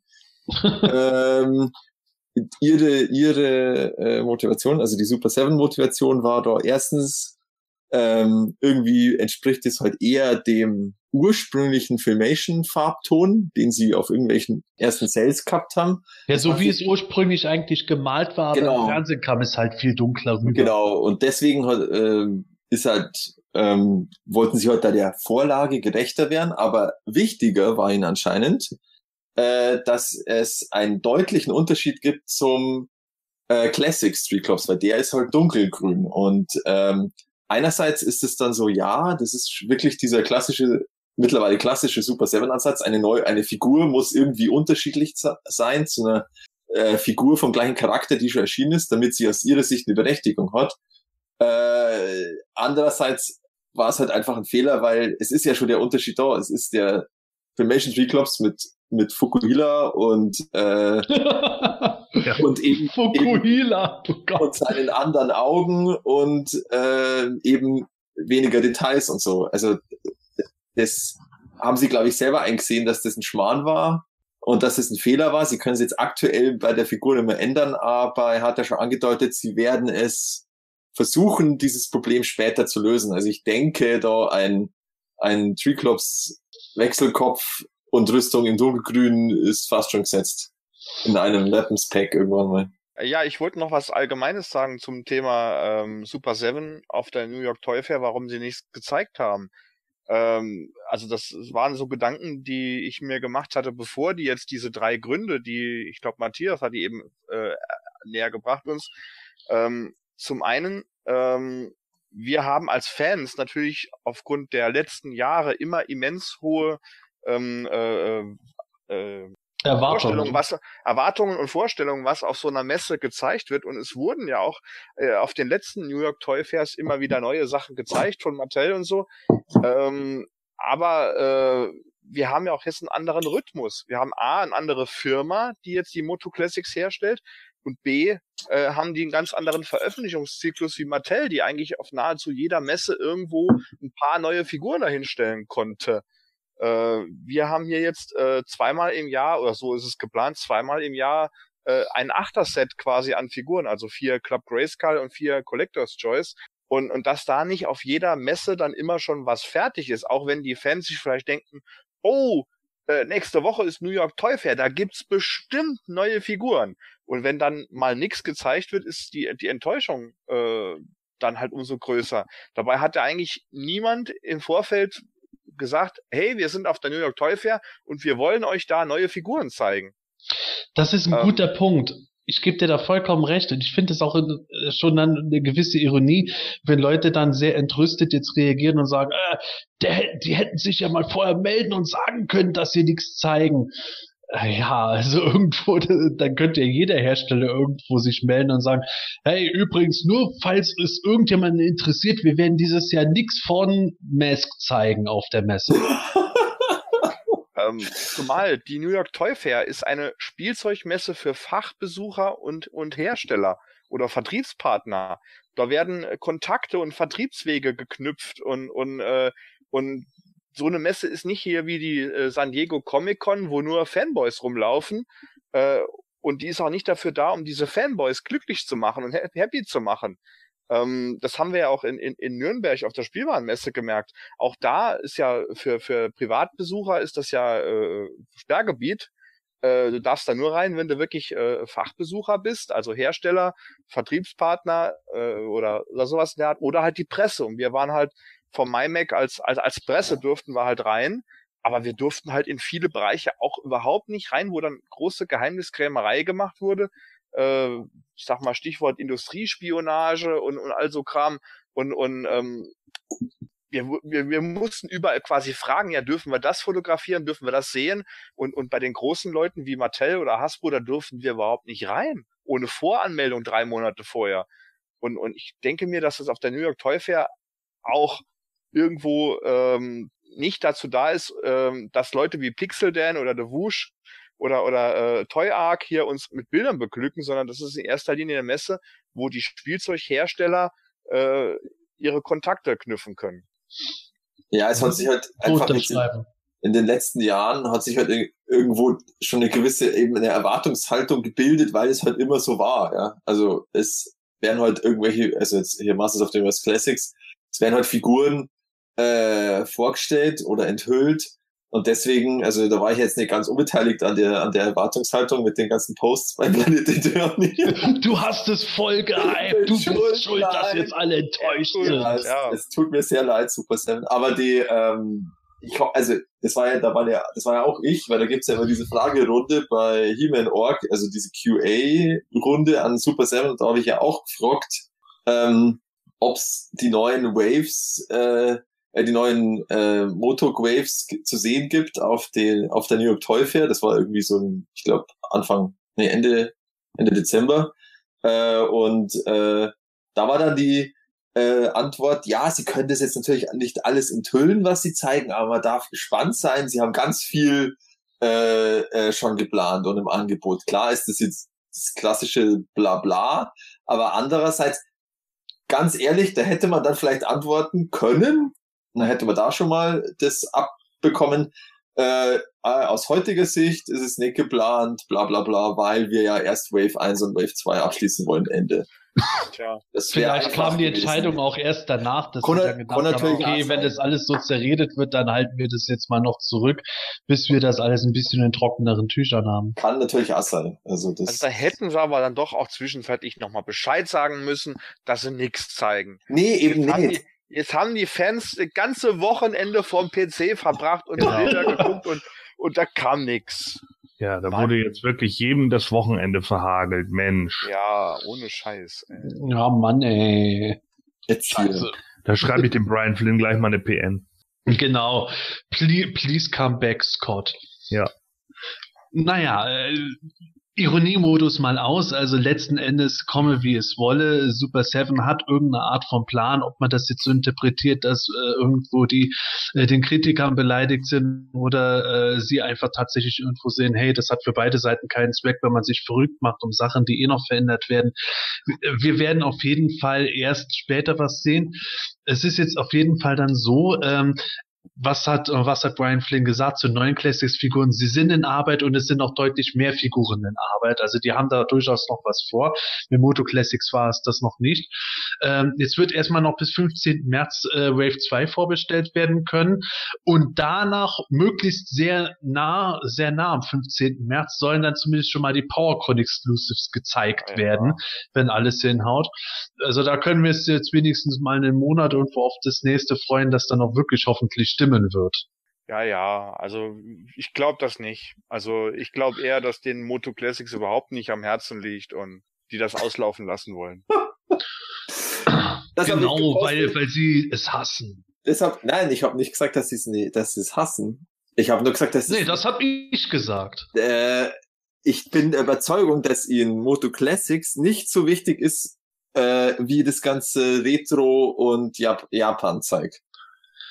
Ja, das glaube ich auch. Das hat das Brian Flynn ja selber auch schon zugegeben, genau. ohne dass es böse ist, aber dass er natürlich so gewisse eigene Interessen hat, ja. die er versucht stark zu verfolgen, wie auch die Neo-Vintage-Figur. Genau, und das ist, ich, das ist ja auch gar nicht böse gemeint und ich, äh, ich sage auch gar nicht, dass das jetzt äh, ähm, äh, Teufelszeug ist, was Super Seven damit macht, sondern es ist halt so, ja. Ich, äh, ich erkenne das auch an, dass er sagt, okay, äh, der ist, du merkst ja auch, wenn der sich für altes japanisches Spielzeug in Süßigkeiten interessiert, ja, was der für ein, was der für ein Interessensspektrum hat, ähm, dass der, für, dass der logischerweise dieses ganze Retro-Zeug deutlich interessanter findet als, sage jetzt mal, es ist zwar auch irgendwo eine Art Retro, aber es ist halt eine moderne Figurenserie, äh, die, die Classics, dass die nicht ganz so Top-Priorität hat, würde ich jetzt mal sagen, äh, ist ja auch verständlich im, ja, im, im, Gesamt, im Gesamtspektrum von seinem, von seinem Stand oder von seinem nur weil sie jetzt keine neuen Moto Classics gezeigt haben, das ist ja kein Indiz dafür, dass sie die Toyline nicht mehr lieb haben. Nein, nein, nein, darum, es geht ja nicht ums Lieb ja, haben. Ja, es, es geht darum, ja. dass sie sagen, du, du siehst ja auch, äh, ähm, Ihr seid übrigens beide derselben Meinung, möchte genau. ich mal kurz zwischenwerfen. Es, es, du siehst ja auch, dass sie bei, bei, bei den, wir sind alle Individuen. Ich nicht. Ähm, die, bei den, bei den Reaction und so, da haben sie ja auch Prototypen ohne Ende, ja, da stellen sie teilweise die Reaction-Karten alleine hin und sagen, da kommt irgendwann eine Figur, ja. Also, da, da, da, da, sind, da sind sie heute, da sind sie, da merkst du richtig so, da, da wollen sie alles machen und das, das letzte, da holen sie irgendwelche Heavy Metal Figuren raus, ja, wo sich jeder denkt, was, wie kommen die auf sowas, ja? Also, das ist der Wahnsinn. Und äh, äh das ist halt irgendwie schon, ich sage ja nicht, dass das schlecht ist. Ich sage nur, dass es deutlich ist, dass da das Interesse so, so richtig. Das Interesse liegt dort einfach im genau. Fokus. Ja, ist ja auch, wie wir jetzt, auch, schlecht, wir jetzt die ganze Zeit gesagt haben, ist ja auch, ist ja auch nichts Verkehrtes. Letzten ja. Endes sind hier unsere Erwartungen bezüglich Moto Classics enttäuscht worden, wie Marc gesagt hat. Ähm, das heißt aber jetzt nicht, dass Super Seven da jetzt irgendwo Moto Classics stiefmütterlich behandelt. Die haben halt alle ihre Pläne und Moto Classics ist halt ein Brand von mehreren Sachen, die sie machen. muss man halt einfach so hinnehmen. Wir werden halt einfach jetzt erstmal warten müssen, bis unsere Classics-Zeit kommt. Die hätten ja auch einfach sagen können, ey, wir hätten euch gerne was gezeigt, aber wir sind noch nicht so weit, dass wir uns euch was zeigen können. Fertig. Ja, das hätte ihnen dann ja auch wieder keiner geklaut. Ja, also, und vor allen Dingen, dann, Egal. dann Also hätte keine dann hätte es genauso den Shitstorm gegeben. Ja, Ja. also ich, ich glaube, im Moment ist es einfach schwierig, generell irgendwas zu sagen, ohne dass irgendeiner sich angepisst fühlt oder äh, schreit äh, Lügenpresse oder sonst Ja. was. ist halt gerade Nature of the Beast, leider Gottes. Letzten Endes, wenn, wenn man voll auf Moto Classics fixier, fixiert ist, war die Teufel eher enttäuschend. Aber ich möchte jetzt doch noch zu einem Punkt kommen, den ich ganz, ganz wichtig finde. Äh, Nämlich äh, Neo-Vintage-Figuren. Also tut mir leid, ich mag den Begriff irgendwie. Damit sind halt eben diese Figuren gemeint, die auch äh, über Super Seven und Mattel in Planung sind, die im Grunde eine Art Fortsetzung der äh, Vintage Masters Toyline beinhalten. Wir wissen es, Hero und Eldor sind geplant, sowie He-Man, Shiva, Hordak und Skeletor im Filmation Look. Ja, und auch dort wurde was Neues gezeigt, nämlich Beastman und Man at Arms im Filmation Look.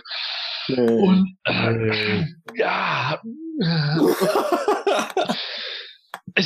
ich möchte es mal gerne so ausdrücken. Ich freue mich total auf diese Toyline, sofern sie denn wirklich mal irgendwann kommt. Der Brian Flynn hat schon selber gesagt, äh, äh, die soll ja im Einzelnen irgendwie erscheinen. Die Verhandlungen sind da aber irgendwie zäh. Mattel hat ja irgendwie die Finger auch noch im Spiel, aber wenn es nicht bald konkrete Ergebnisse gibt, wird Super Seven sie doch einfach selber veröffentlichen.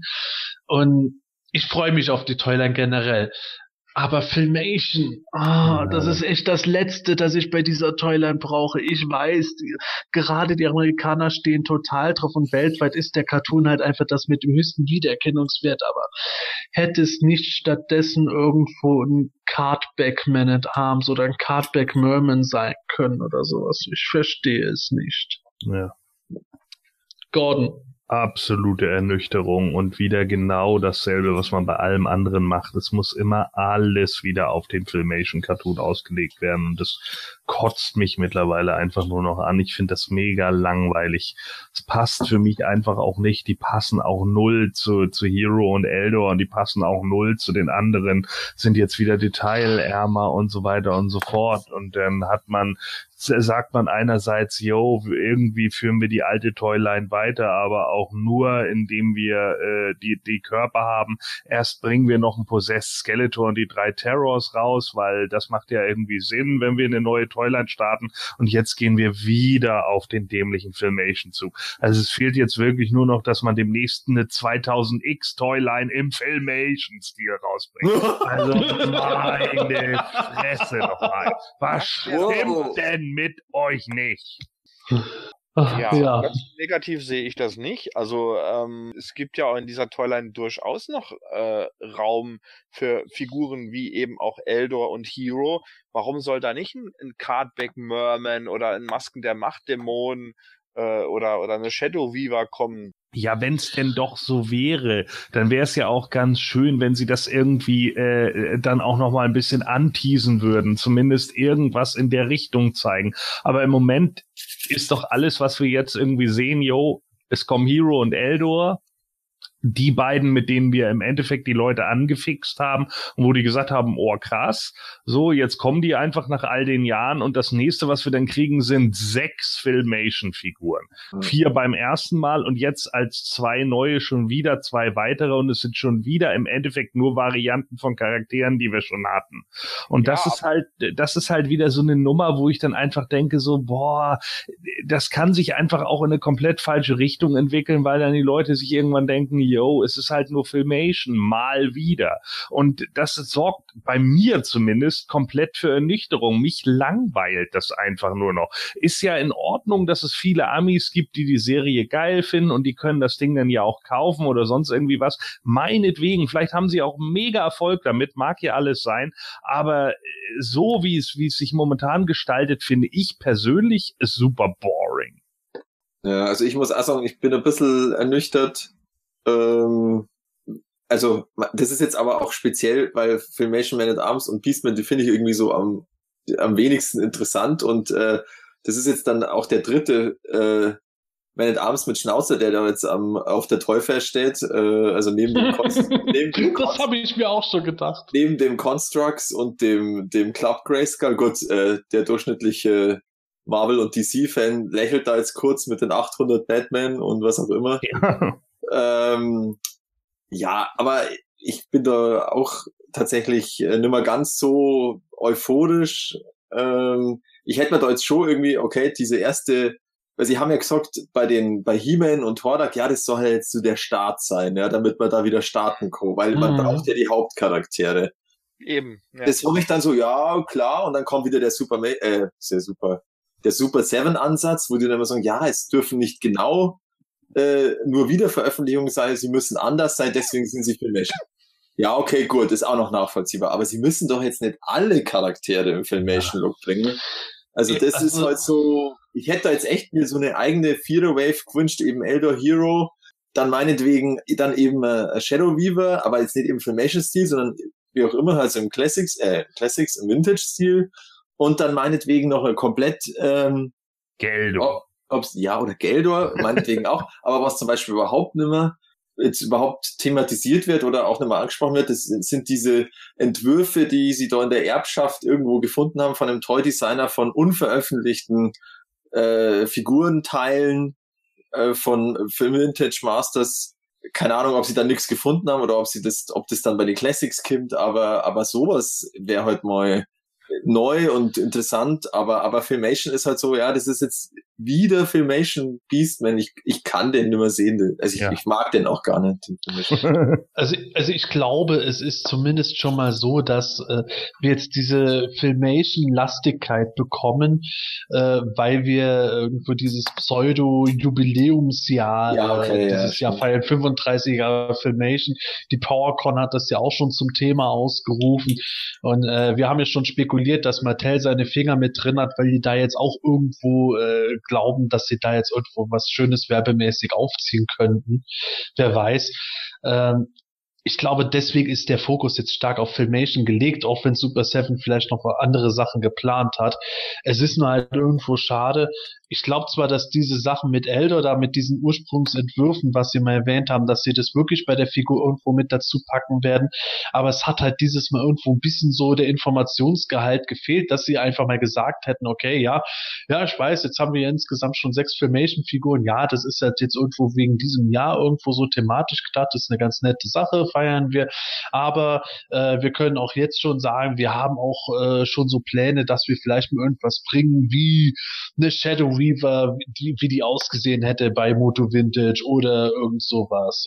Das heißt ja dann nicht, dass das auf jeden Fall kommt. Man muss da auch nicht irgendwo immer so tun und wo, oh, ich möchte jetzt nichts spoilern, aber halt so ein gewisses Name-Dropping oder eine kleine Zusatzinfo wäre einfach nett gewesen, um auch die Leute abzuholen, die wie wir jetzt just eben sagen, ey, man muss nicht nonstop mit Filmation überhäuft werden, wenn man jetzt schon einen Beastman in dem Vintage-Stil sieht, der eigentlich extrem starke Ähnlichkeit zu dem Moto Classics Filmation Beastman hat. Ja. Das- was hat denn der nee, dafür? Das muss nicht sein. Was hat denn der für ein Medaillon da dabei? Was ist das?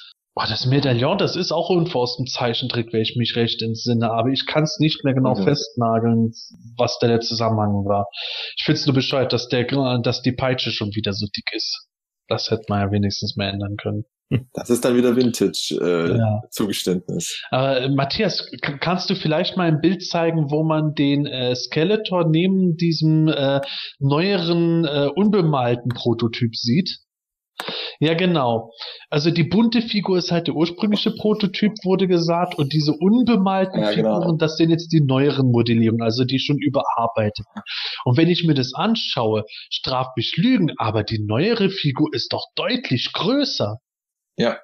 Aber das liegt vielleicht daran, dass sie ja gesagt haben, die, die alte Fußkonst äh, die alte Hüftgelenkskonstruktion äh, war eben irgendwie nicht in der Lage, dass sie gerade stehen. Und vielleicht ist einfach dieses, dass sie da jetzt nicht gerade stehen oder irgendwie komisch eingehakt sind, die Beine, dadurch waren die vielleicht kleiner. Die, Ah, nee, aber dafür stehen die zu nah beieinander. Das sieht man ja immer noch, selbst wenn die Beinkonstruktion neu gemacht wird. Es betrifft ja nur die Gelenke in der Hose Mhm. dann. Also die Arme müssten ja dann zumindest in etwa gleich groß sein. So, ich finde, dass die Figur generell größer wirkt. So keine Ahnung, wenn, die sind ja normale, normalerweise fünfeinhalb Zoll groß. Das sieht mir jetzt eher nach sechs Zoll Größe aus bei den Figuren. Das finde ich schon komisch. Puh. Bei He-Man fällt es jetzt auf dem Bild gar nicht so stark aus, auf. Schauen wir mal, aber dann noch Äh, so, Aber ja. vielleicht war der, Proto, der, der Prototyp da ein bisschen zu klein. Ja, ich hoffe Keine es, weil, weil für mich wäre jetzt, also ich spiele jetzt hier Teufelsadvokat, um Gottes Willen, ich kann ja Unrecht haben. Für mich wäre es nur jetzt das Schlimmste überhaupt, wenn diese Figuren kommen ich sage, ich hol mir die dann und äh, dann am Ende sind die nicht so groß wie die richtigen Vintage-Figuren. Ich habe bei mir im Keller gerade mein Eternia Playset mit Drachen und so äh, und äh, Sauriern aufgebaut und warte auf Hero und Eldor, die müssen dazu passen. Das, alles andere geht nicht. Ja, dann, dann gibt's, dann gibt's Ärger, ja, stimmt. Ja, also Ja, dann, ei, ei, ich glaube, dann können sie echt einpacken bei den Ja. Masters-Fans. Ja, vor allen Dingen, dann wird's auch einen Shitstorm geben und der ist dann in meinen Augen auch gerechtfertigt, weil dann, dann wird's langsam Blödsinn. Ja, das wäre genauso, wenn sie Reaction-Figuren rausbringen, die irgendwie eineinhalb Mal so groß sind wie die, wie die alten. Da- Dann so, oh ja, stimmt, das ist jetzt falsch. Ja, äh, das haben wir in der Größe gemacht, weil in Japan gab's mal so Ja, He-Man-Figuren, die waren auch ein bisschen größer. ich glaube, dann ist es rum ums Eck. Oh, Na, oh, aber wie gesagt, Ich ich spiele nicht. jetzt Teufelsadvokat. Ich Ja, glaube selber nicht, dass die in einer anderen Größe erscheinen. weil- also Shira ist schon deutlich. Shira ist deutlich. Also dort, ähm, die ist schon deutlich größer. Ja, die, die sah ja auch irgendwie unproportional Ja. aus, der, der erste Prototyp. Allein dieser riesige Rock, den die da anhat. Also die, die scheint schon ein bisschen gestreckt. zu Ja, also wenn man die neben dem Hordak sieht, sieht die ja wirklich schon, also die bemalte Shiva sehr winzig aus. Ich hoffe einfach, dass die Figuren am Ende in der richtigen Größe erscheinen werden. Bei den Three Terrors haben sie es ja auch hingekriegt. Die sind ja auch eins zu eins in der Größe. Jo. Das hat mich jetzt nur gewundert, als ich die so nebeneinander hab stehen sehen. Also ähm, mein Fazit, also die Figuren gefallen mir gut, auch hier in den in den äh, auch in dem Vintage-Stil. Ähm, ich gebe euch recht, dass ähm, dass sie vielleicht mal dann auch sagen könnten, in welche Richtung denn diese Toyline geht. Soll das eher so eine, eine Vintage 2.0 in Filmation-Style werden mit wenigen Ausnahmen?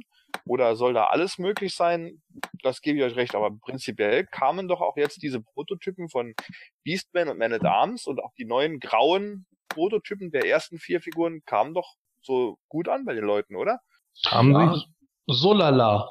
Okay, also ich habe da eigentlich äh, sehr viele Leute das abfeiern sehen. Ja, also Aber ich, ich okay. finde ich finde es so ein bisschen so, ich würde mal sagen 75% abfeiern, 25% totales Unverständnis. Ja. ja, oder halt eben, dass man nicht genau versteht, wie man das jetzt einordnen soll, wenn man jetzt nicht- sich nicht täglich im PE-Forum darüber informiert. ja. Wenn man nicht immer das liest, was du oder was du alles darüber schreibst. Aber äh, äh, schönes Detail übrigens, das hat der Joka Isa Kaiden auf Facebook gepostet. Der äh, Hero, der hat einen falschen Untertitel. Da steht Heroic Son of He-Man auf der Vintage-Karte. Oh no. Shitstorm-Alarm. Oh, ich habe aber, ich habe aber schon gehört da, äh, von, äh, also ich habe schon so ein bisschen was verlauten hören, wer angeblich irgendwo äh, damit involviert ist bei dem Ganzen. Und wenn das stimmt, dann wird das mit Sicherheit noch geändert. Ja. Also ich bin da froh, hoffe nur, dass das am Ende was Ordentliches wird. Ja.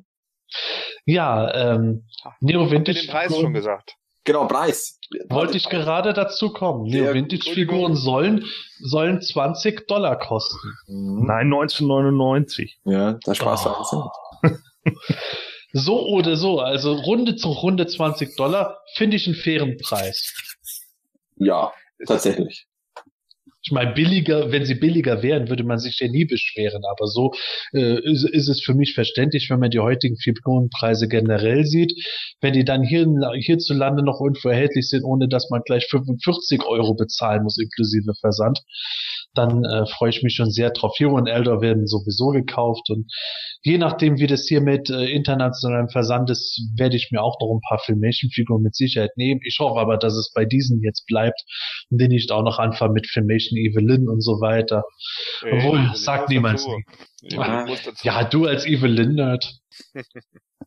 ja, das Aber was äh, haben wir schon erwähnt, dass das, also, weil ja der Brian Flynn dann auch gesagt hat, ja, das ist halt komplett unklar noch, wie das jetzt mit dem Vertrieb läuft. Also es gibt eben, also es wird eben immer noch verhandelt, Einzelhandel und er kann überhaupt nichts sagen. Aber er hat dann auch gesagt, also wenn das jetzt noch länger dauert, dann verkaufen sie sie einfach. ja, genau, das hatte ich am Anfang kurz angerissen. Also Mattel das- will das ja irgendwie anbieten oder auch nicht. Man weiß nichts genau. Super Seven ist auf jeden Fall in der Produktion drin. Ja, machen wir es kurz. Wir müssen einfach mal abwarten, was Ja. geschieht. Irgendwie wollen sie das Zeug uns an den Mann bringen. Sollte ja eigentlich schon äh, letztes Weihnachtsgeschäft erhältlich sein. Also denen brennt das schon unter den Nägeln. Ähm, was mir noch unter den Nägeln brennt, wir haben jetzt im Grunde die offiziellen Masters-Sachen schon durch. Aber liebe Hörer, bleibt bitte noch ein Nein. bisschen dran. Was wie nein? Jein, habe ich gesagt. Ja, Weil wir wollten ja auch über die Firmen sprechen, die auf der Toy Fair da sind und wo wir erwartet hätten, dass wir was sehen. Ja, Da gab es ja auch noch die Loyal Subjects auf der, Ja. auf der Toy Fair. ja, ja, okay, so gesehen ja. Die Loyal Subjects. Sag direkt was dazu, Marc. Also, die Loyal Subjects haben äh, zwar einen XL Skeletor-Figur an ihrem Stand gehabt, äh, aber sie haben nur hier diese, was man hier gerade auf den Bildern sieht, äh, auch die, die, die alten Figuren mitgehabt. Ähm, es gab keine neuen Motu-Charaktere zu sehen.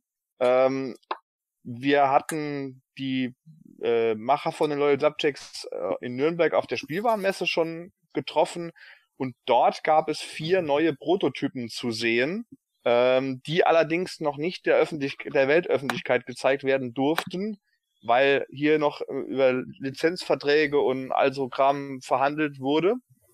Ähm, das galt übrigens auch für die Game of Thrones Figuren, die jetzt auf der New York Toy Fair allerdings zu sehen waren wohl.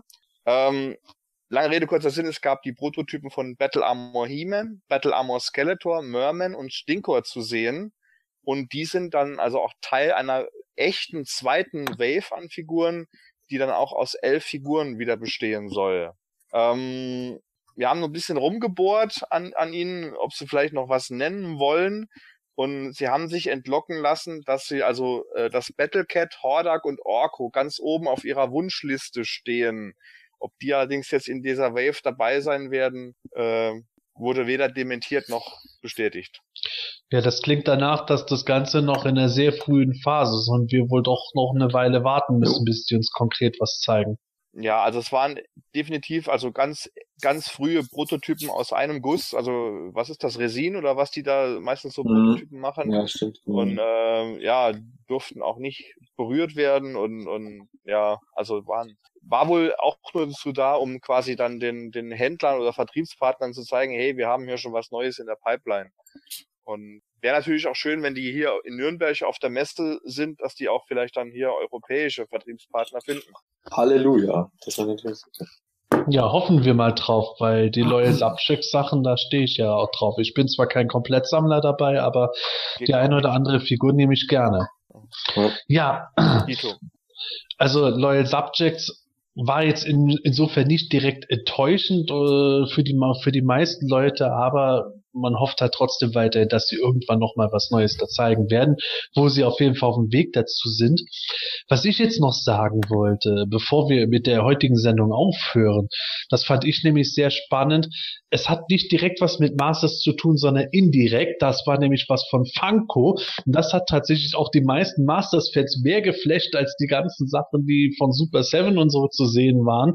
Nämlich Funko bringt Thundercats und Conan-Figuren im Moto Vintage Look.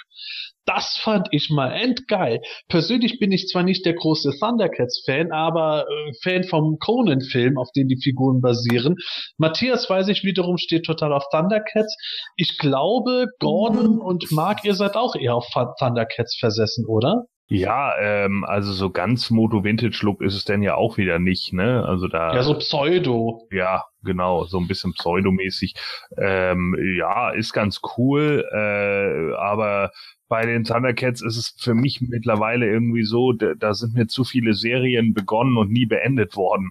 Deswegen äh, bin ich da erstmal zurückhaltend irgendwie. Wir haben da jetzt schon mehrere gehabt, die äh, nie weitergegangen sind und deswegen finde ich das immer ein bisschen ätzend, wenn man dann so eine angefangen hat mit drei oder vier Figuren und dann heißt es plötzlich, jo, wir werden wieder eingestampft.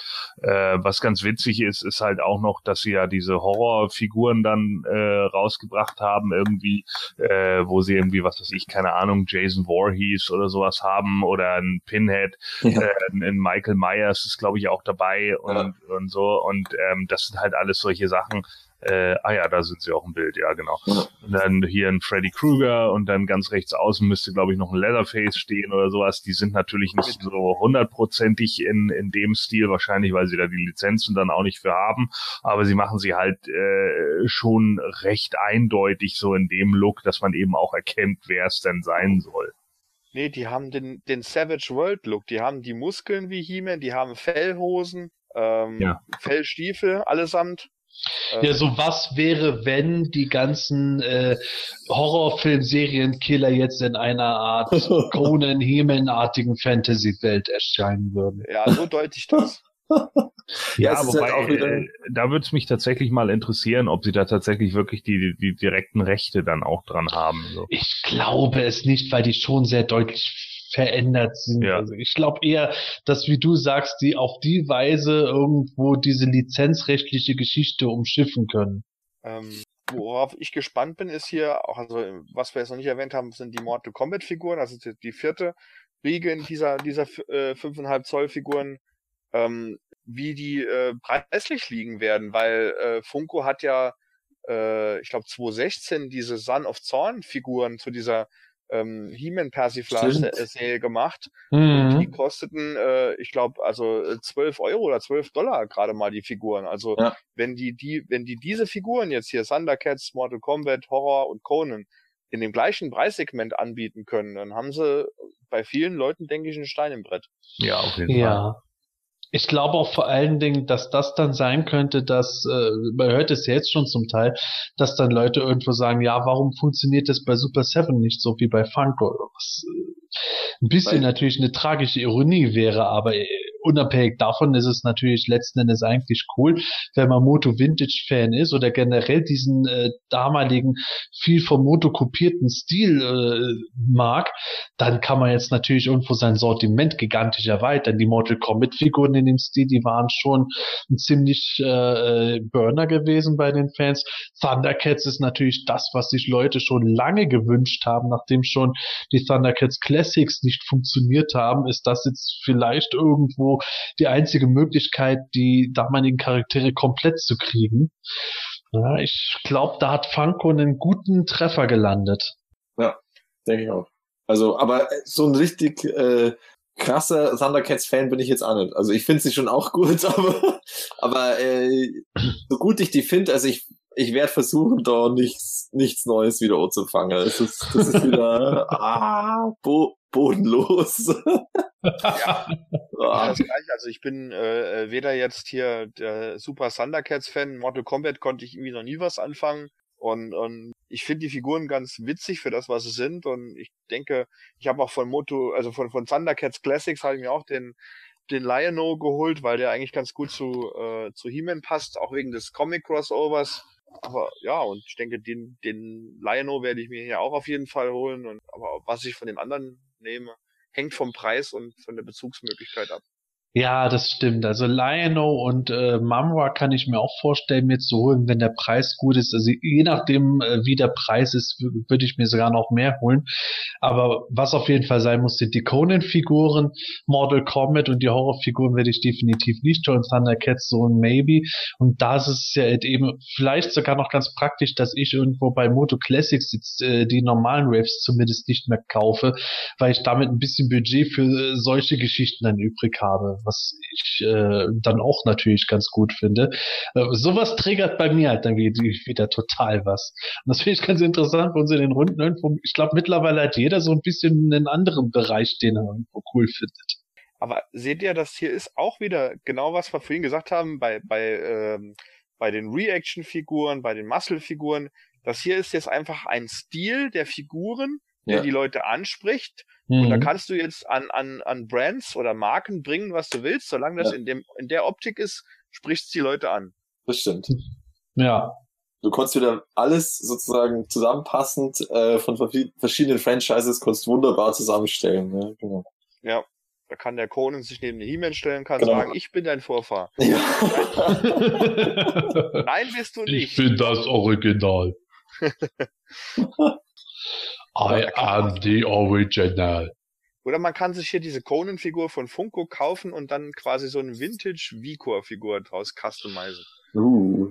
Uh, Oh, jetzt, jetzt geht's immer weiter, ja Wahnsinn. Auf, Ja. jeden, auf jeden Fall finde ich das deutlich äh, praktischer als äh, die äh, anderen Funko-Sachen, die sie bisher rausgebracht haben.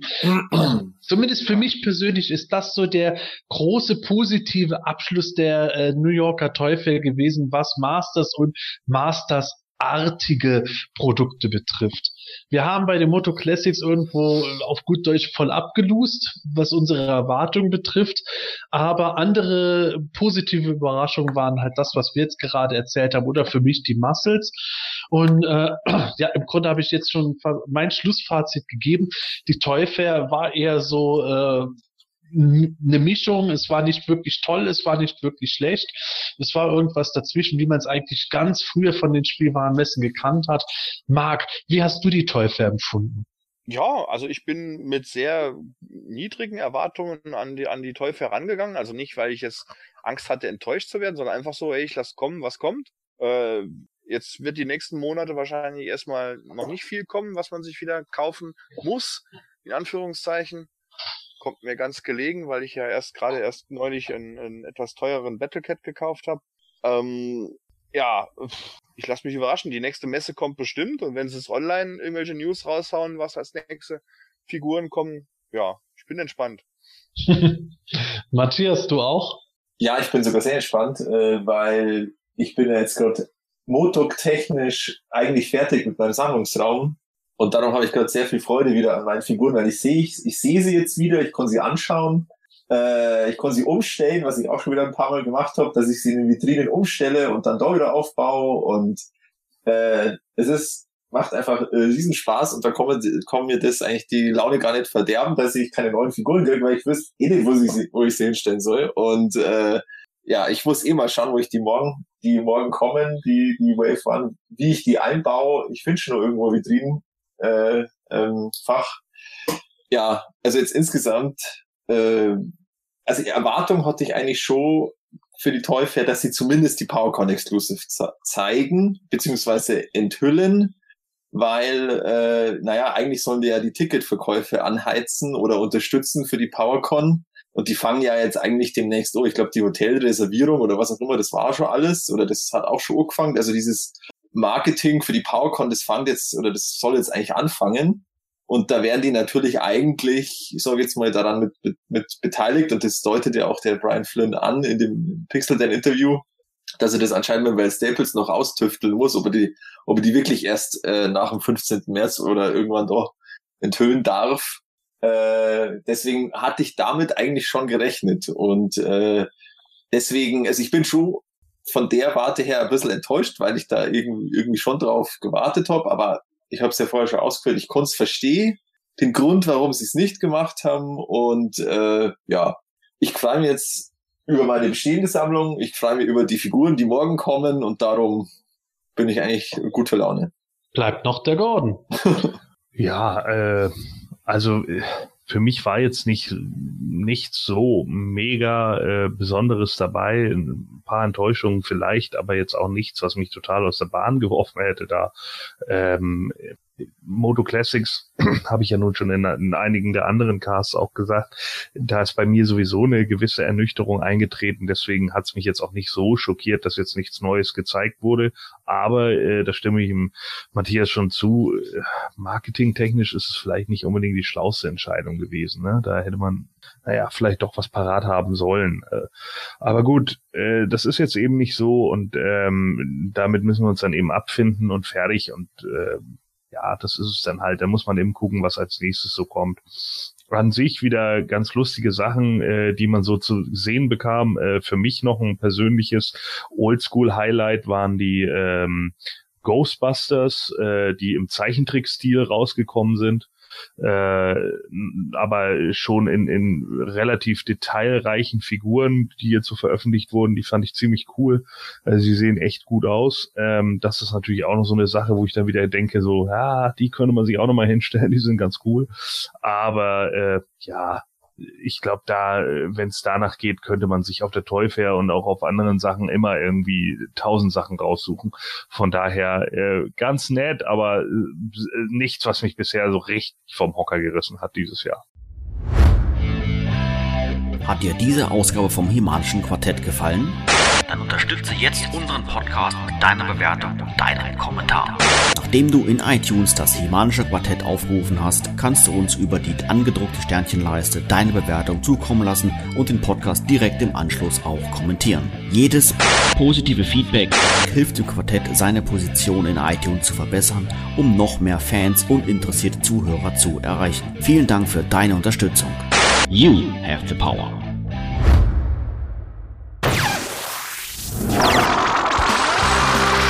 Das Semanische Quartett. Präsentiert von planeteternia.de. Ja, ähm, wenn es um Nicht-Moto-Sachen geht, äh, war es auch so, es gab ein paar ziemlich coole Sachen, aber auch äh, so die großen Brüller sind ausgeblieben. Wir haben immer noch die San Diego Comic Con. Ich weiß, die Toy Fair war nicht das, was sich viele Fans erwartet haben, aber ich hoffe zumindest dieser Podcast war das, was ihr euch erwartet habt, im positiven Sinne. Und ähm, ja, die nächste Folge werden wir dann natürlich auch bald wieder aufnehmen. In der Zwischenzeit würden wir uns freuen, wenn ihr uns Likes gebt, wenn das auf Facebook von uns erscheint, wenn ihr uns auf YouTube Like gibt, wenn ihr Kommentare Kommentare abgebt, wenn ihr uns Fragen einschickt, die wir wir irgendwo beantworten sollen. Wie gesagt, ich hoffe, es hat euch heute gefallen bei unserer Live-Aufsendung. In diesem Sinne, tschüss, bis bald und gute Reise. Wenn jetzt ja äh, Muscle alles unter einem neuen Namen rausbringt und die Burg der Zeitlosen jetzt auch unter einem neuen Namen erscheint, ist das dann Takeshi Castle Grayskull? oh. Tschüss, bis zum nächsten Mal. Sehr schön. Ja, jetzt muss ich mich erstmal wieder von diesem fantastischen Witz erholen. Ähm, ja, hat mir wieder diesen Spaß gemacht. Äh, ist irgendwie nur lustig, darüber zu diskutieren. Wie gesagt, ich habe im Vorfeld durch die ganzen Facebook-Posts ein bisschen die Erwartungen geschürt, die dann doch vielleicht ein bisschen enttäuscht wurden. Ähm, ja, Mai, passiert. Äh, an der Stelle noch einen schönen Gruß an ähm, unseren äh, Stammhörer Basti mit seiner Freundin Nelly. Ich hoffe, er ist dran geblieben. Er wollte halt unbedingt zuhören. Äh, guter Freund von mir, der ist äh, sehr begeistert von unserem Podcast. Und ja, an sich war es jetzt eigentlich schon. Ja, äh, dann gute Nacht und bis zum nächsten Mal. Ja, äh, tschüss bis dann und äh, ich mache das auch äh, äh, relativ kurz, äh, weil wir jetzt gerade hier in diesem Savage Land und sowas waren, musste ich natürlich auch unweigerlich wieder an den Herr der Ringe denken und sowas. Und da habe ich mir überlegt, was ist das eigentlich, wenn eine Schildmaid Rohans einen der größten deutschen Brezelbäcker geheiratet hätte? What? Eowinditch. Boah, Alter, liebe Hörer, bitte geht nach Hause. Schlaft euch aus, gute Nacht. Das muss man erstmal überstehen.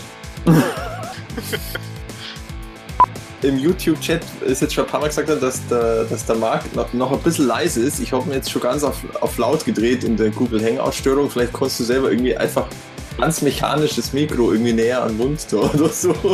Oder du musst schreien. Oder so. Oder ich muss schreien. genau. Und ja. Marc, wie gefallen dir die Figuren? Gut! ja, ich hoffe, es ist besser, dass man mich auch versteht, weil sonst kann ich auch ins Bett gehen. Wie siehst du das, Marc? Gar nicht, der ist weg, glaube ich. Was, ich bin weg? Nee, du warst jetzt kurz nicht zu hören. Eieiei, was macht, was macht ihr denn da? ich mach gar nichts. Ja, ähm... Uh, ich glaube, die ist auch so, oder? Kann das sein? Dass die auch ja, so breit schon Es fällt nur nicht so krass aus. Ja, Gorilla Ist ja schon fast, fast geboren. Boah, Lady Legacy. Die hat ja auch richtig dicke Schenkel. Mitila.